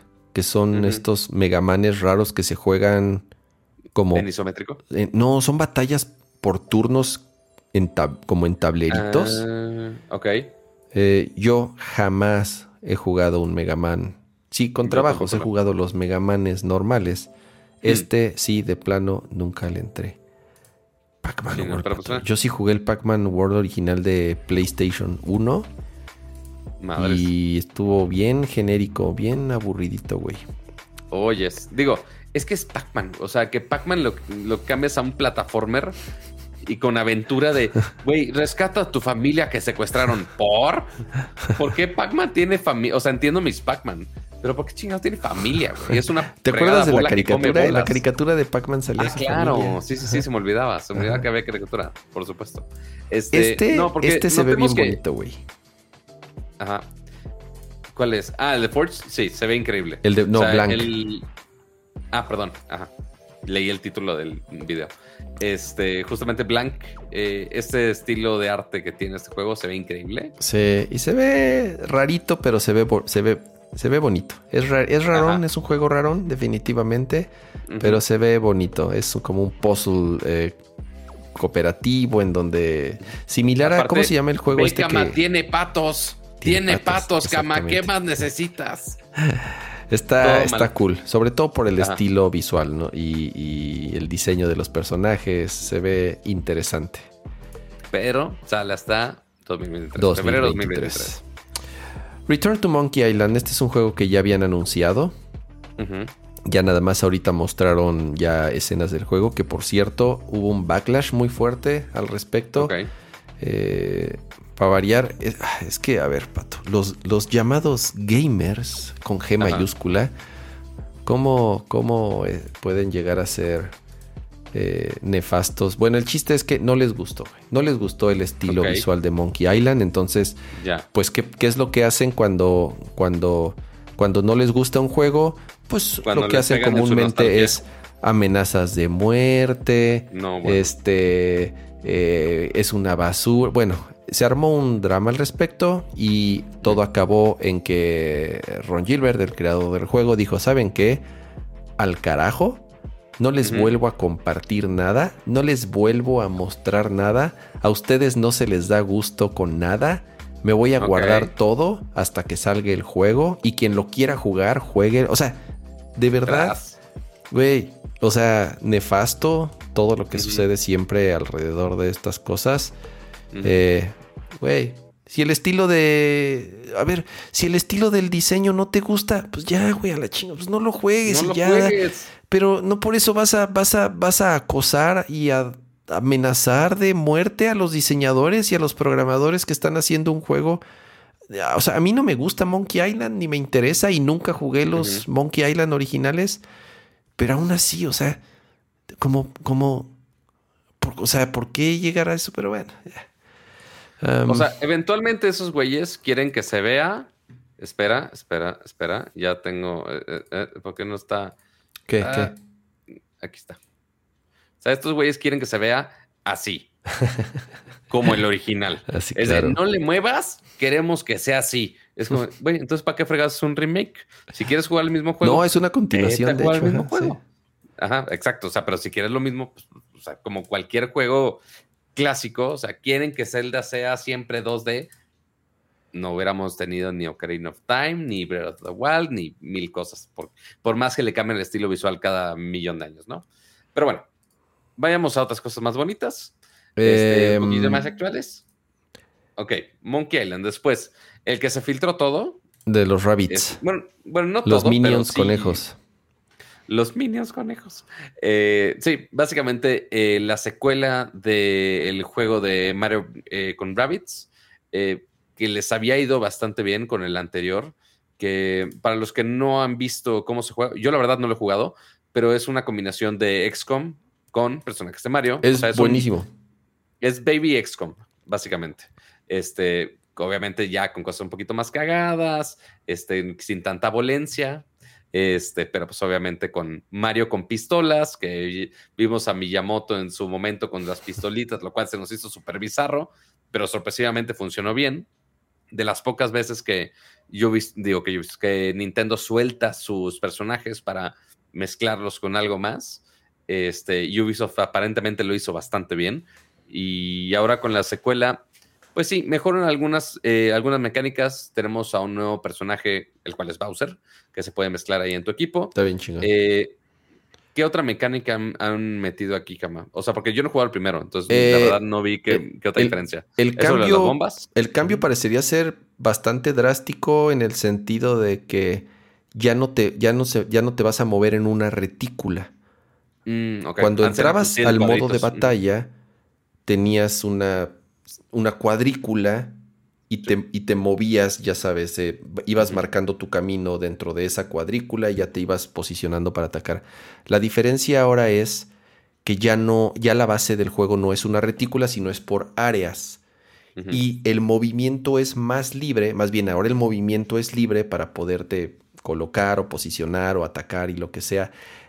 Es muy similar el gameplay. Te podría decir que el gameplay es casi igual. La única diferencia es que ahora, en vez de moverte en una retícula, te mueves de forma libre. Eh, pero de nuevo, el, primero, sí, todo el mundo cuando vimos el anuncio la primera vez de esto fue así de, ¿What the fuck is this? Está rarísimo. Yo sí lo compré cuando salió, fue de los, si no me equivoco, de los primeros juegos que salieron para, para Switch, eh, por lo menos el primer año. Buenísimo. A mí me encantó, lo acabé al 100%, saqué todo. Y sí, sí, definitivamente eh, eh, tengo muchas ganas de jugar la secuela. Güey, trenes, Next. Eh, el, RPG de, del Pintamonos a mí se me hizo como, como, X. Sonic Frontiers, pato. ¿Qué Bueno, yo. ¿Tú ¿Qué no fue el mismo trailer que habíamos visto? Pero. No, sí tiene más gameplay, ¿no? Sí, bueno, sí tiene más gameplay, pero yo pensé que el que habíamos visto era la versión de Switch, porque se veía bien feito. Este, no, este sí es el de Switch, y sí es así de. Ay, Dios mío está a medio cocinar este juego también. Eh, fíjense ahí las texturas, el pop-up. Eh, a ver, independientemente de los problemas técnicos o visuales que pueda tener Sonic, ya mostraron el medio cómo se juega. Y está muy raro, güey. O sea, no, no entiendo. Es Sonic agarrándose a madrazos con monstruos y haciendo counters. Y está muy raro, güey. Está muy, muy raro. Yo no le entiendo a Sonic. En un como open world, pero no es open world. Pero que no es open world. Así es, dijeron, no, no es open world. Ah, ok, pensamos que era open world. Este escenario, pues este se ve un poco mejor. Eh, green, la zona está de Green Hills. Dices, ah, mira, pues eso ya parece un poco más Sonic. Ajá. No sé, tiene muchos años que Sonic no tiene un buen juego muchos años, honestamente, que son. Fuera de que no sea un remake. Exacto. Yo no. O sea, el, Origins, que me como tiene nombre hace rato. Este, el Origins, pues, o sea, sí, qué padre. Ah, se murió la pila de mi cámara, no sé cómo. Este, pero ahorita le cambio la pila. Eh, pero sí, o sea, sí es un cambio muy drástico para el juego de Sonic. Eh, y, y, el cómo se ve, obviamente, tampoco le dan puntos extra. Entonces, habrá que ver qué tan. Digo, también son muy conocidos últimamente los juegos de Sonic por ser malos y glitchados. Y, sí, son, son malones, la neta. Y obviamente las historias también son súper bizarras. Pero pues, a ver qué sale. Trae el hype de las películas. A las películas les ha ido súper bien. Eh, sobre todo entre los niños. O sea, mis hijos, sobrinos que en su vida habían escuchado, ha visto, o sea, ni sabían quién chingados era Sonic. Gracias a las películas ya son fans de Sonic. Eh, ojalá sea un buen juego. Ojalá sea un buen juego que puedan jugar mis hijos. Ojalá. ¿Necesitamos un Sonic con voz de Luisito Comunica para que sea buen juego? No lo sé, Pato. No lo sé. que la versión en español. Te digo algo, yo que la, vi en español no está tan mal, ¿eh? Yo, no está tan mal. yo prejuicioso dije, ¿qué pedo? Pero no está tan mal. No está tan mal el doblaje. Eh, um, esta jalada de Disney Princess, Next. Eh, la, uh, Live Alive. Mm, ya va a salir, incluso ya está el demo. Lo pueden descargar. Son tres, tres regiones, tres zonas, tres segmentos. Acuérdense que este juego es un RPG, es el remake en 2D HD o como se le dice, el, estilo este de, de sí es 2D eh, HD, ¿verdad? El, estilo, el motor este que tiene Square para, para hacer estos RPG. Que vemos con Octopath Traveler, que vemos con muchos otros juegos. Exactamente. bastante bien. Y es un remake de un juego de Super NES que solamente salió en Japón, nunca llegó a América y que tiene como una base fiel de seguidores. Yo nunca lo jugué, nunca había en mi vida escuchado de este juego hasta que se hizo el anuncio del remake. Pero lo interesante es que todas las eh, etapas que tiene el juego, que está dividido por épocas, todas se juegan de manera diferente, todos tienen mecánicas distintas. Ok. Unos son por turnos, otros son en tiempo real, otros son como en, entiendo que es como de, como un vehículo, como de ritmo. Este es, si se fijan en el lejano oeste, es un, es un duelo. Y ese es gran parte del encanto del juego, que son como seis juegos en unos, uno es como de plataformas, siendo todo un mismo RPG. No he descargado el demo, voy a descargar el demo, tengo mis dudas, no estoy seguro si es el tipo de juegos que a mí o el tipo de RPGs que a mí eh, me interesen, pero, pero le han hecho mucho escándalo, así que por lo menos el demo sí lo voy a probar.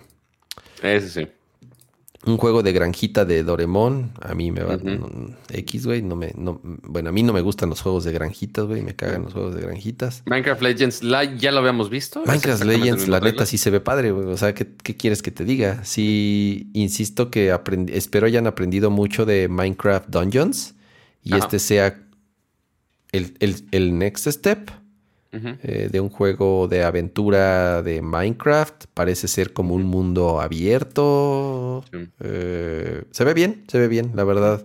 Se ve interesante Minecraft Legends.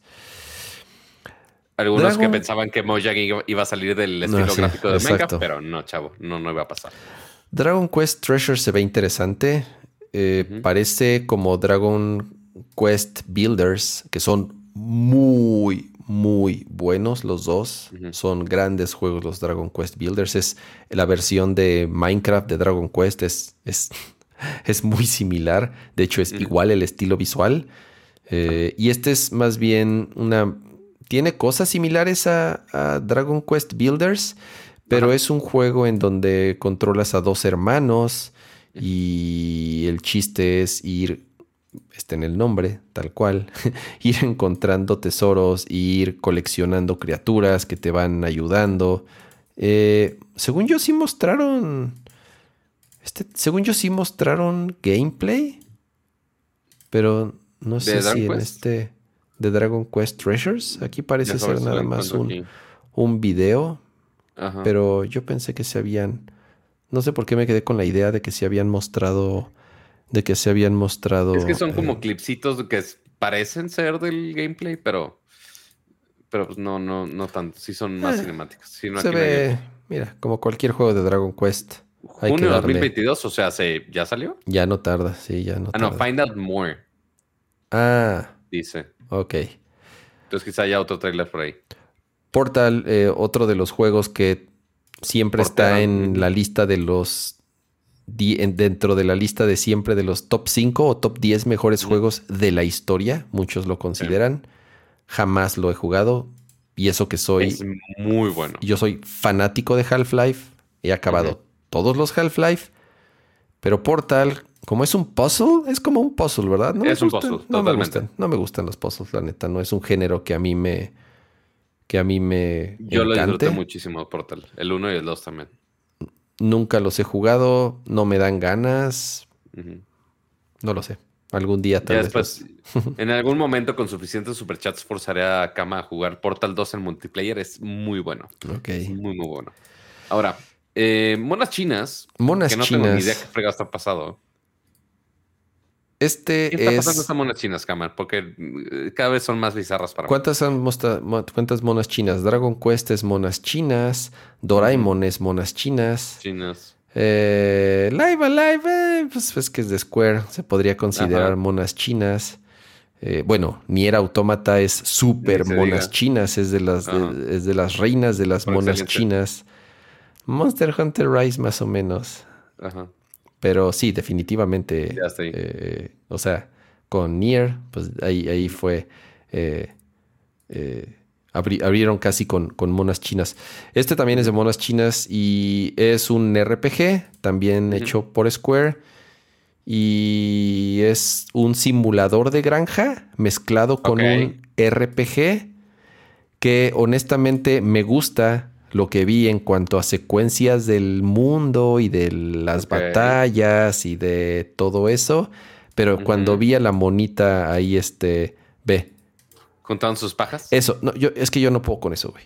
Yo no, yo, yo, yo no, yo no, no tengo tolerancia a esos pinches juegos de estar sembrando y de estar este, cuidando vaquitas y de estar este, alimentando pollitos y estar regando flor. Yo no, no, no puedo. No, por eso nunca he jugado Harvest Moon, por eso nunca pude con Animal Crossing, por eso nunca pude con eh, ¿cuál es el otro muy famoso? Stardew Valley. Ya sabes, todos esos no puedo. No, no puedo con los pinches eh, juegos de, granjitas. No puedo. Y, aparte con monas chinas para que batalle más. Este fue el, el, el, cierre eh, donde si hubieran estado... Eh, ¿Te acuerdas cuando Nintendo hacía los Nintendo Direct en las tiendas de Nintendo? Las ponía en las pantallas y estaba la gente... Ah, y, se paraban así enardecidos a aplaudir cuando mostraban un pinche personaje nuevo de Smash. Ajá. Bueno, yo creo que aquí hubieran incendiado la tienda porque por fin, y digo incendiado de emoción, porque por fin llega Persona, no nada más Persona 5, que después de tantos años y de tantos rumores y de haber ya estado en, de haber llegado incluso antes o por lo menos en cuanto anuncio a otras plataformas, ya por fin se hace oficial que Persona 5 Royal, porque además es la versión chida de Persona 5, que es la que le mejoraron varias cosas, llega al Switch este año, es más, llega en octubre, lo cual falta bien poquito. Y no solo eso, sino que también llega Persona 4 Golden, que es espectacular. Persona 4 Golden, ese yo lo, yo lo, yo lo acabé en Vita. El 5, yo no lo, yo no lo jugué porque yo siempre lo estuve esperando para Switch, así de plano. Yo dije, Nel, este lo quiero jugar en Switch, este lo quiero jugar en Switch. Y digo, ya, me lo he perdido. Por más que gráficamente no se vea tan chido, Cama. Es que te digo algo, Pato, el estilo, el mismo estilo visual y es como cel shading. Ahorita vas a ver. Ya. Sí, sí. No es un juego visualmente muy demandante. Se ve muy bonito. Le ayuda. Se ve increíble. ¿Por qué? Porque el estilo está increíble. Porque el diseño del UI, de los menús y de todo está espectacular. Por el diseño de los personajes. Pero no es un juego así gráficamente demandante. Eh, por el. Te digo, por, por, por las texturas, por el estilo, por los backgrounds, por todo y además es un juego que salió originalmente para PlayStation 4. Es un juego que ya tiene rato. 4 o 5 años que salió. Ya tiene rato que salió Persona 5. Y ni se digo el 3 Portable y el eh, Imagínate, el 4 salió en Vita y el 3 creo que es de, de, PSP o de PlayStation Porque 3. Portable.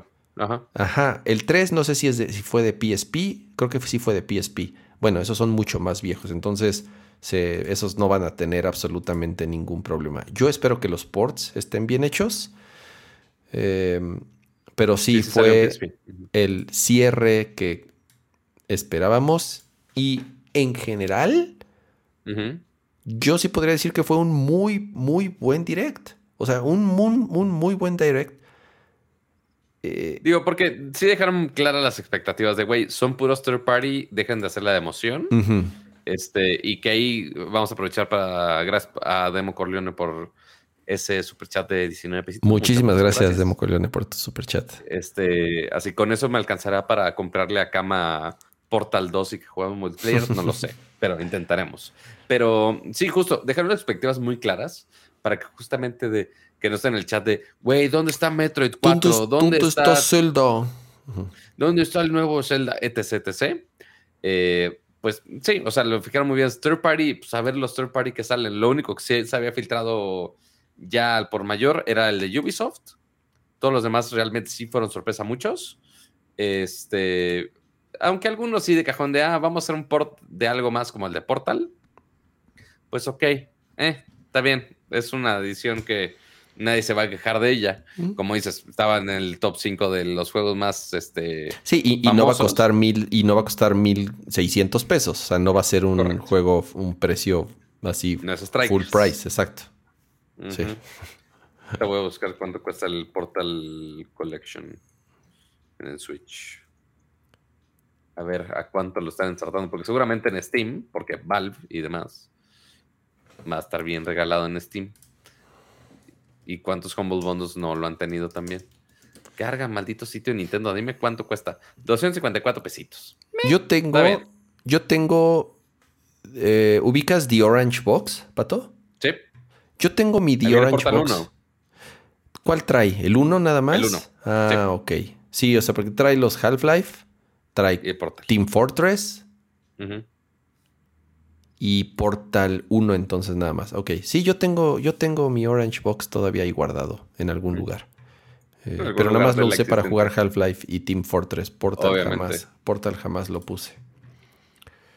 Eh, no mames, Portal 2 en Steam ahorita está en 22 pesos. Órale. Oye, mira, dicen Persona 5 es un juego de Play 3. ¿Neto Persona 5 salió en PlayStation 3? ¿What? A ver. Güey, PlayStation 3, tienen razón, salió en PlayStation 3. Por eso. Güey, salió en el 2016. Madres. Solo les, tomó, solo les tomó seis años, con razón. bueno. Mira, güey, qué chingón que no lo jugué. Qué chingón que lo voy a poder jugar en, Switch. Eh, dicen que es uno de los mejores RPGs en los últimos 10, 20 años. O sea, así de plano. Lo ponen a Persona 5 como uno de los mejores RPGs en muchos años y tiene de las calificaciones más altas que haya tenido, eh, eh, ya no digas un RPG, o sea, un juego en, mucho tiempo. Ok.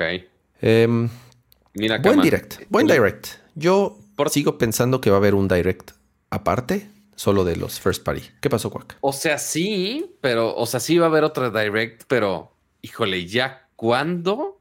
O sea, ya va a ir más pegado a Navidad es que, a cualquier otra cosa. No, no creo, Pato, porque hay falta mucho, güey. De aquí, o sea, tienen que calentar la estufa para los lanzamientos que vienen, güey.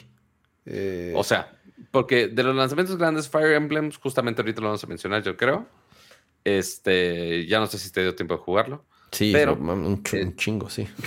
no, bueno, este, o sea, ese es uno que ya se quemó. Pokémon. Eh, Zelda no va a salir este año. No. Metroid ni se diga. Splatoon.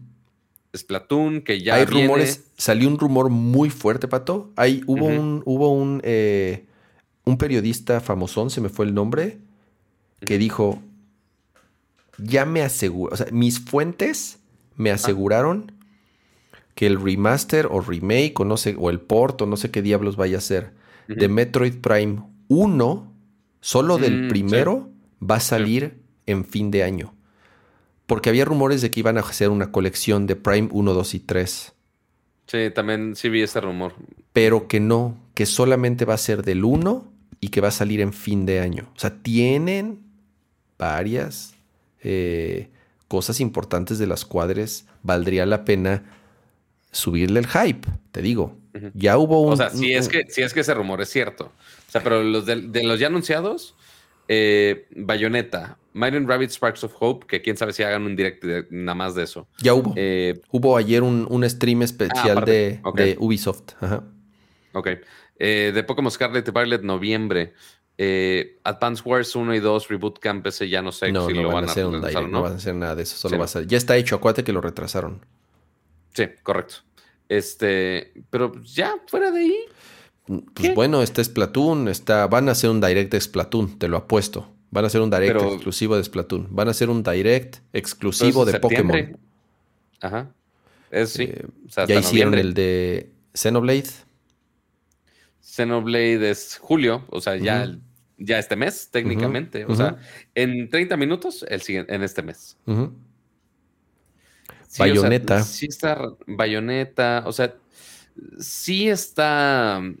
O sea, son pocos los juegos. O sea, y sí hay algunos que les podría hacer. El, el siguiente Mario, Pato. O sea, estoy seguro que ya no. O sea, en cualquier momento anuncian el siguiente Mario. Pues es que tienen que, o sea, después ya pasó un rato de Odyssey, porque 3D World no fue, o sea, 3D World fue un, fue un port y ya sí traía el... Y Bowser's Fury fue bueno. Muy bueno, pero no, pero, pero a ver, era un, era un minijuego, era un jueguitito, o sea, era un jueguito ahí, es, es un, o sea, sí está padre, pero es un jueguito, no es un full Mario. El último full Mario fue Odyssey. Y ya tiene varios años. Ya tiene que pues salir el, siguiente Mario. El lanzamiento de Switch. No, no salió el lanzamiento de Switch. Odyssey no. ¿No? No. Ah, eh, ah, fue Zelda. Lanzaron con Zelda. Odyssey tal vez fue el siguiente año. Pero no tarda un, Mario, un full Mario. No sé si 3D, no sé si 2D, no tengo ni la menor idea. Full Mario Alchemist, sobres. Vamos. Exacto, Full Mario Alchemist. Sí, pues digo, sí tienen que hacer otro direct. ¿Cuántos harán? Si es de algún juego en específico, si es de todos, no lo sé, Rick. No lo sé. Si van a sacar alguna otra sorpresa tipo... Porque mira, la última sorpresa de anuncio de, de juego que saliera dentro de los siguientes 3, 4 meses, que haya sido sorpresa, el último fue justamente Strikers que sí anunciaron de, ah, güey, sí, salen unos meses. Pues sí, ah, güey, pero pues lo hicieron, lo hicieron, pinche juego, lo hicieron en, en, dos meses, güey, por eso ahí está. Por eso, ajá. Entonces, o sea, eso puede pasar igual, por ejemplo, esto de Metroid podría ser algo similar. Podría, o sea, porque sí ha habido muchas veces donde Nintendo anuncia cosas de sorpresa y que sí salen cosas chidas. Pero este de Strikers, pues, justo ya tuviste la experiencia que no fue tan chida. Entonces, eh, el de Xenoblade también fue relativamente sorpresa y es poco tiempo el que se anunció al lanzamiento.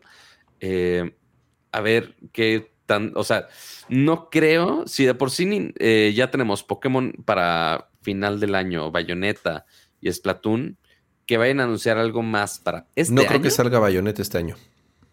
De plano. No, yo no creo que salga Bayonetta este año. No. O sea, porque está muy adelantado en, el horario. Yo no creo que salga Bayonetta este año. No sabemos nada. Hemos visto un gameplay en cinco años desde que lo anunciaron. Hemos visto un gameplay que mostraron, el del bailecito raro. Eh, es lo único que hemos visto y no hemos vuelto a absorber. Digo, por lo menos hemos visto más que de Metroid. ¿no? De Metroid sí supimos que se fue al traste el desarrollo y lo volvieron a empezar desde cero.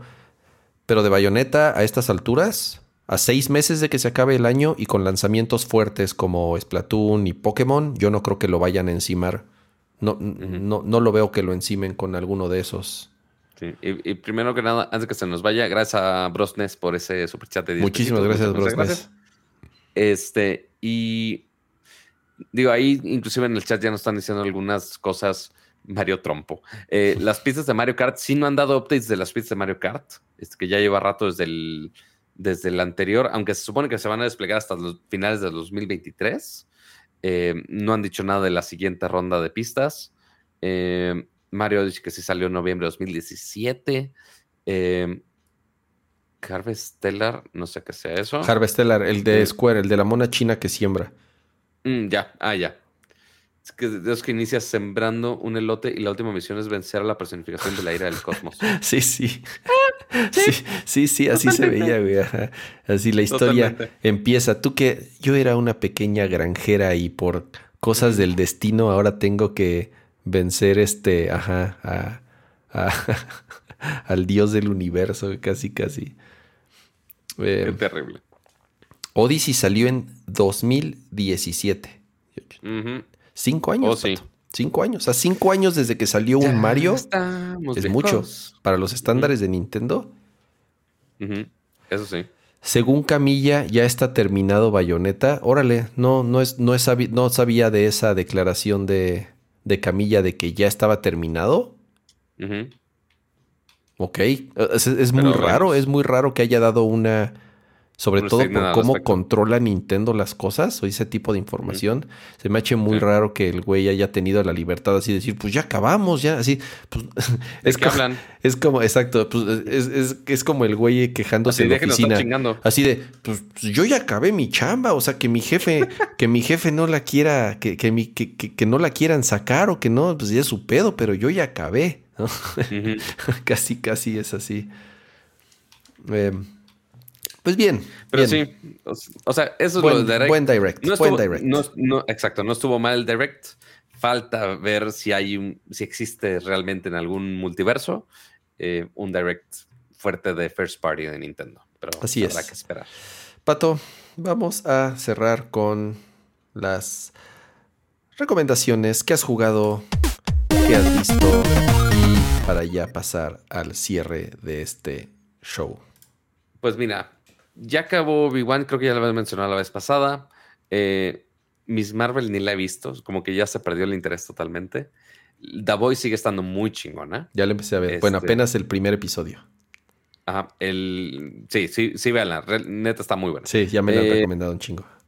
Y de, o sea, el primer episodio de la primera temporada o de Sí, sí, no, el primer episodio de la primera temporada. No he visto nada. Ah, no, tienes, mucho por delante. No la veas con tus niños cerca nada más. Ah, no. Este, no, sí, porque sí está fuerte zona. Eh, el lunes voy a ver Thor. Entonces, a ver qué tal el, Dios del Trueno con, la Jane Foster, con Thor también. Eh, con la y de ahí lo que es. ¿eh? Con la Tora. Con la Tora.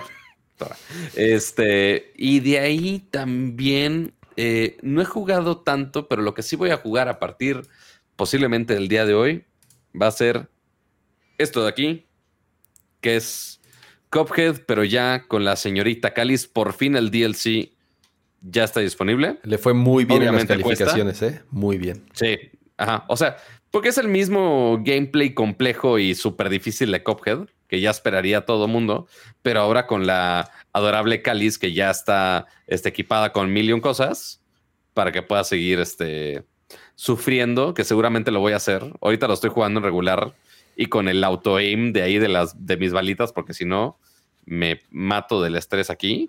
Auto aim. Entre el performance. Auto aiming. Es que algunas balas, por ejemplo, esta verde, sí tiene auto, o sea, ah. auto aim, pero, pero pega bien poquito, güey. Ya, Entonces sí es de aguantar más tiempo. Y según yo no tengo el PR activado. Entonces es un... ¡Ah! ¡Ta madre! Me voy a morir. está bien padre el diseño de la monita, güey, porque está como emputada, ¿ya viste? Exacto. No, siempre.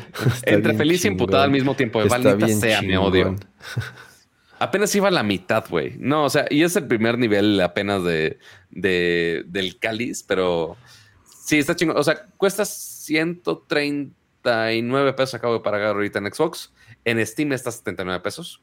Este, si tiene, según yo en Game Pass, no me acuerdo si Cuphead está en Game Pass o no, creo que no. Este, pero sí, se ve divertido. Este, lo voy a sufrir, seguramente lo voy a streamear durante el fin de semana. Este, por si me quieren ver sufrir, pues ahí les aviso. Y ya, básicamente. Y ya. ¿Tú, em, qué vas, ¿Tú qué recomendaciones tienes, Camalayon?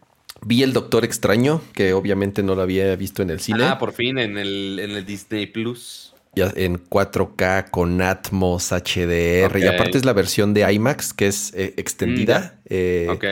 Eh, o sea, el, el, el, el ratio. El aspecto no. Ajá. El aspect ratio está bien chingón.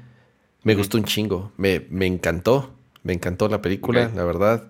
Tiene un chorro de detalles y de guiños por obvias razones por Sam Raimi, que fue quien, quien la dirigió. Eh, me encantó, es lo único que puedo decir. La verdad, no había visto nada. Afortunadamente evité spoilers.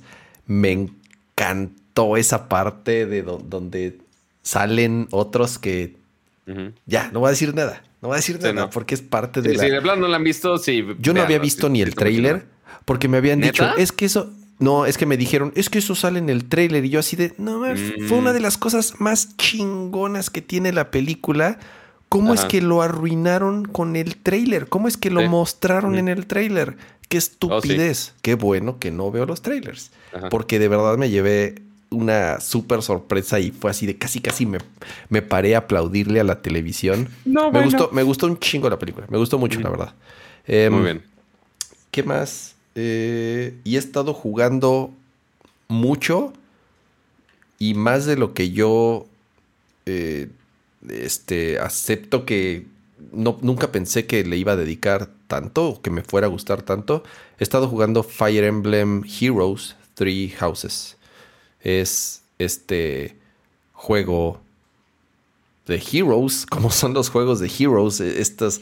wow, eh, gran explicación, cabrón. A ver, espérame, es que, a ver, sí, perdón, ya sé que estuvo bien chafa mi explicación, pero acuérdense que, que, que Koei hace, toma ciertas licencias y hace su versión de esos juegos.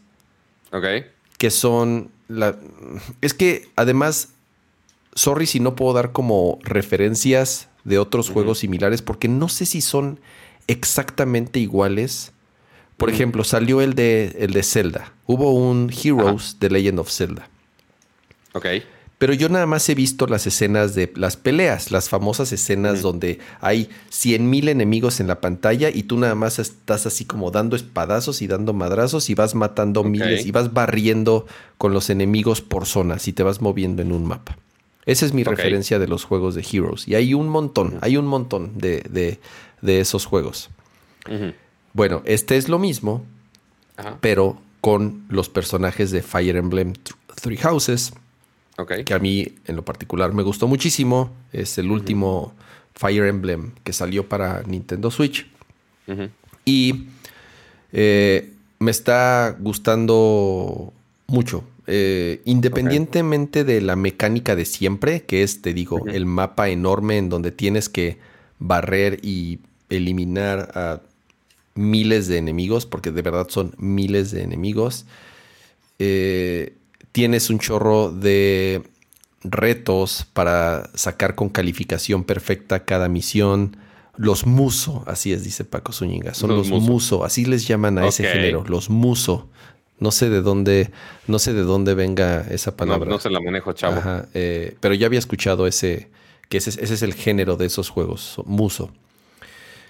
Y ya además tiene toda esta parte de Fire Emblem. No es nada más que sea el mismo juego con un skin de Fire Emblem, sino que tienes cosas de, este mundo como toda la parte social, en donde tienes que empatizar con tus amiguitos y darles regalos y hacer misiones juntos y dependiendo de cómo vayas desarrollando esta relación entre personajes van desarrollando y obteniendo ciertas habilidades, vas obteniendo perdón, materiales para hacer tus armas, para mejorar tus armas, vas entrenando a tus monos, tienes ahí en tu base un chorro de cosas que hacer, ya sabes cocinar y este...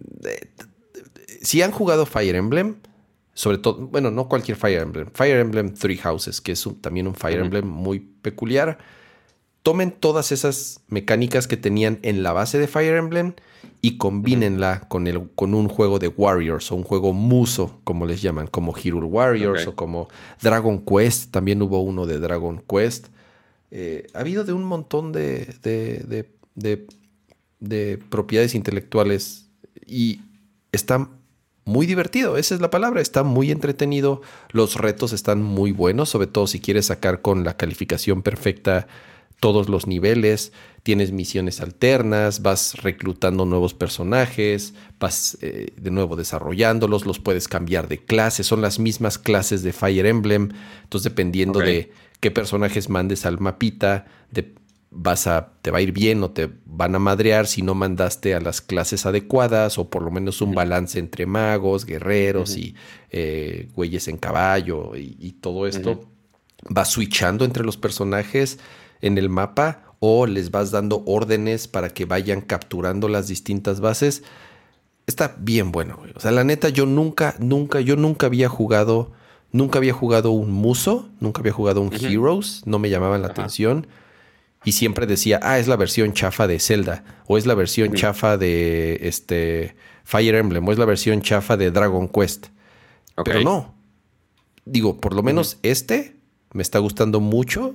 Quiero pensar que los otros eh, por algo tienen tantos seguidores y por algo siguen saliendo tantos juegos de este estilo. La verdad está bien bueno y justo ahorita mi batalla es o le dedico al Fire Emblem, que es un juego que obviamente demanda muchísimas horas, o se lo dedico a Monster, Hunter. Eh, porque ahí están los dos, mira, uno junto al otro. Ahí está tanto Monster Hunter. Estoy, estoy esperando ya nada más que me digas de, güey, gasté 150 horas en los dos juegos.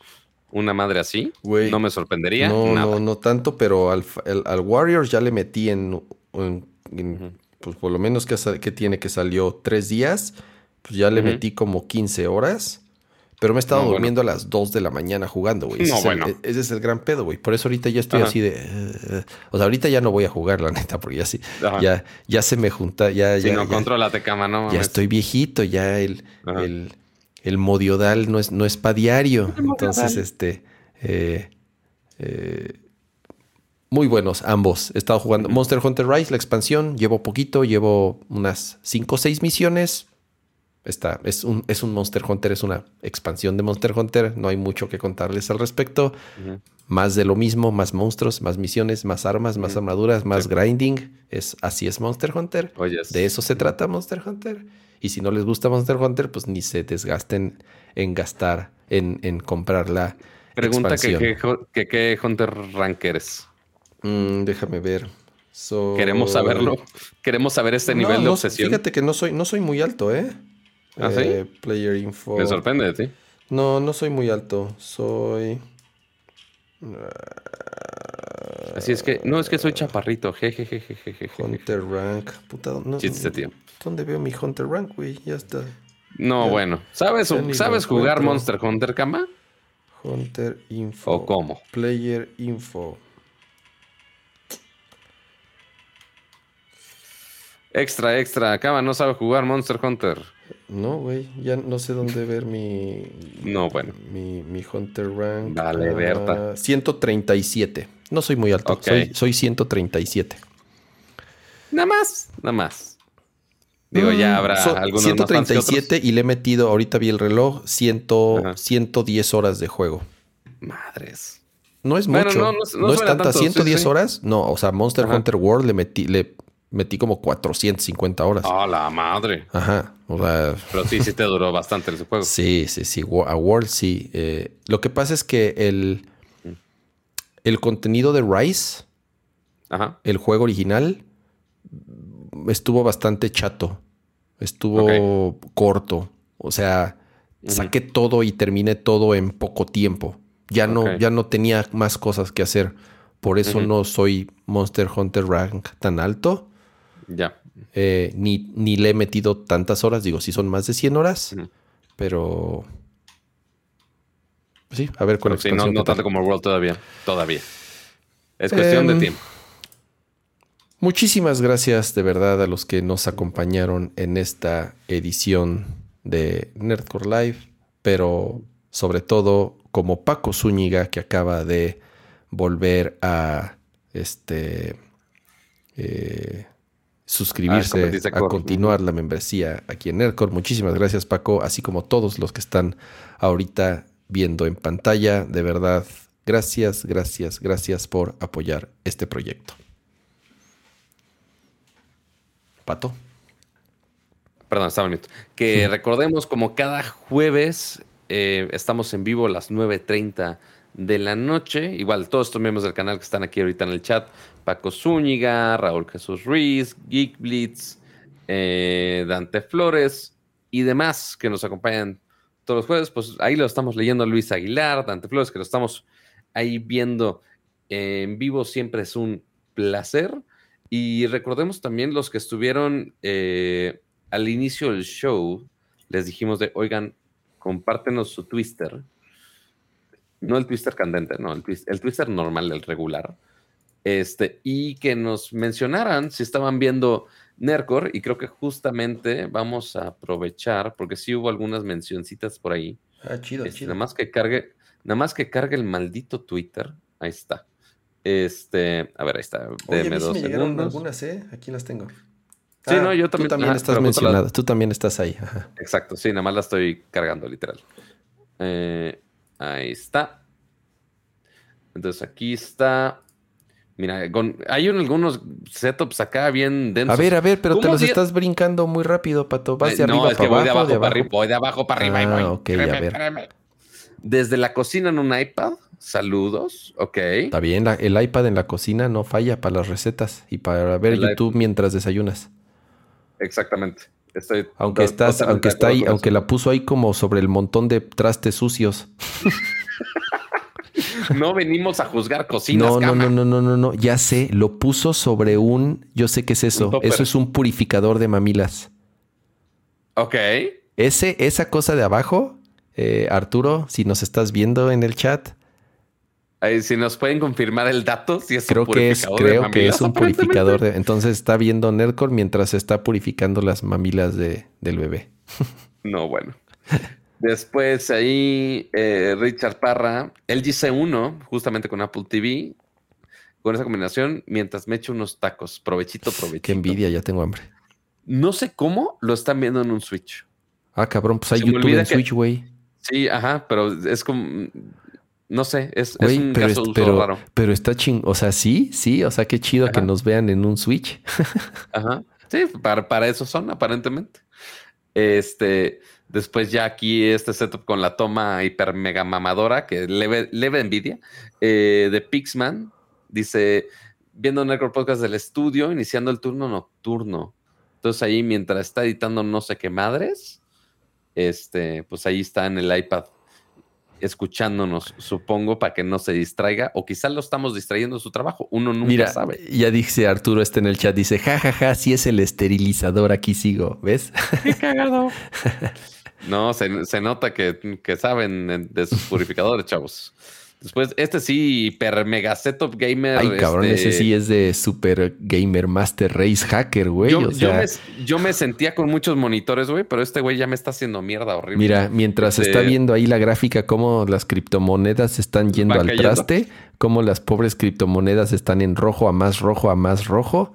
Entonces, para, para la tristeza, nos está viendo arriba a la derecha. Muy bien. O sea, porque a ver, tenemos aquí, está, este es un Echo Show 15, si no me equivoco. Está una MacBook aquí montada con un Stream Deck Mini, un control de Xbox. Hay uno, dos, tres, cuatro, cinco ratones. No sé por qué diantres. Están dos pantallas ultra wide, una normal para los stocks, la tele grande arriba a la derecha, un aro de luz, al centro. Esta caja X, no, no sé si es el modem o no sé qué día esté montado.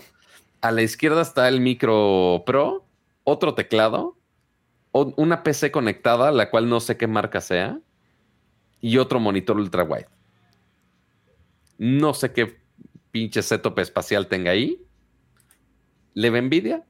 Pero sí, estamos juzgando sus setups. ¿Leve? Sí, sí lo estamos haciendo. Eh, Aquí dice Cheers Network Podcast. Saludos desde Guadalajara. Saludos hasta allá. Muy bien, muy bien. De aquí.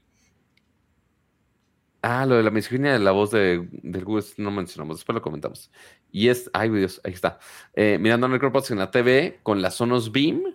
Este, Mira, y con la camiseta. Y con la playera chida. Chingón, chingón. Nada mal, nada mal. Y este, aquí mientras chambeo ahí viendo el iPad dentro del iPad dentro del iPad, este, mientras está corriendo código en, mensajes de error allá a la derecha. Ahí nada más está corriendo un ping nada más para hacerse interesante. Oye, Pato, la de, la de, a ver, dale, dale, regrésate, dale para abajo. Que si están diciendo que sí, no más abajo. Más ah, abajo. Ah, la del setup espacial. Ajá, que no esa. Que sí, que sí, que si nos está viendo en el motel o por qué está ahí este o en el consultorio dental, dicen en el chat. ¿Por qué? ¿Por qué? Porque son así, no sean culeros.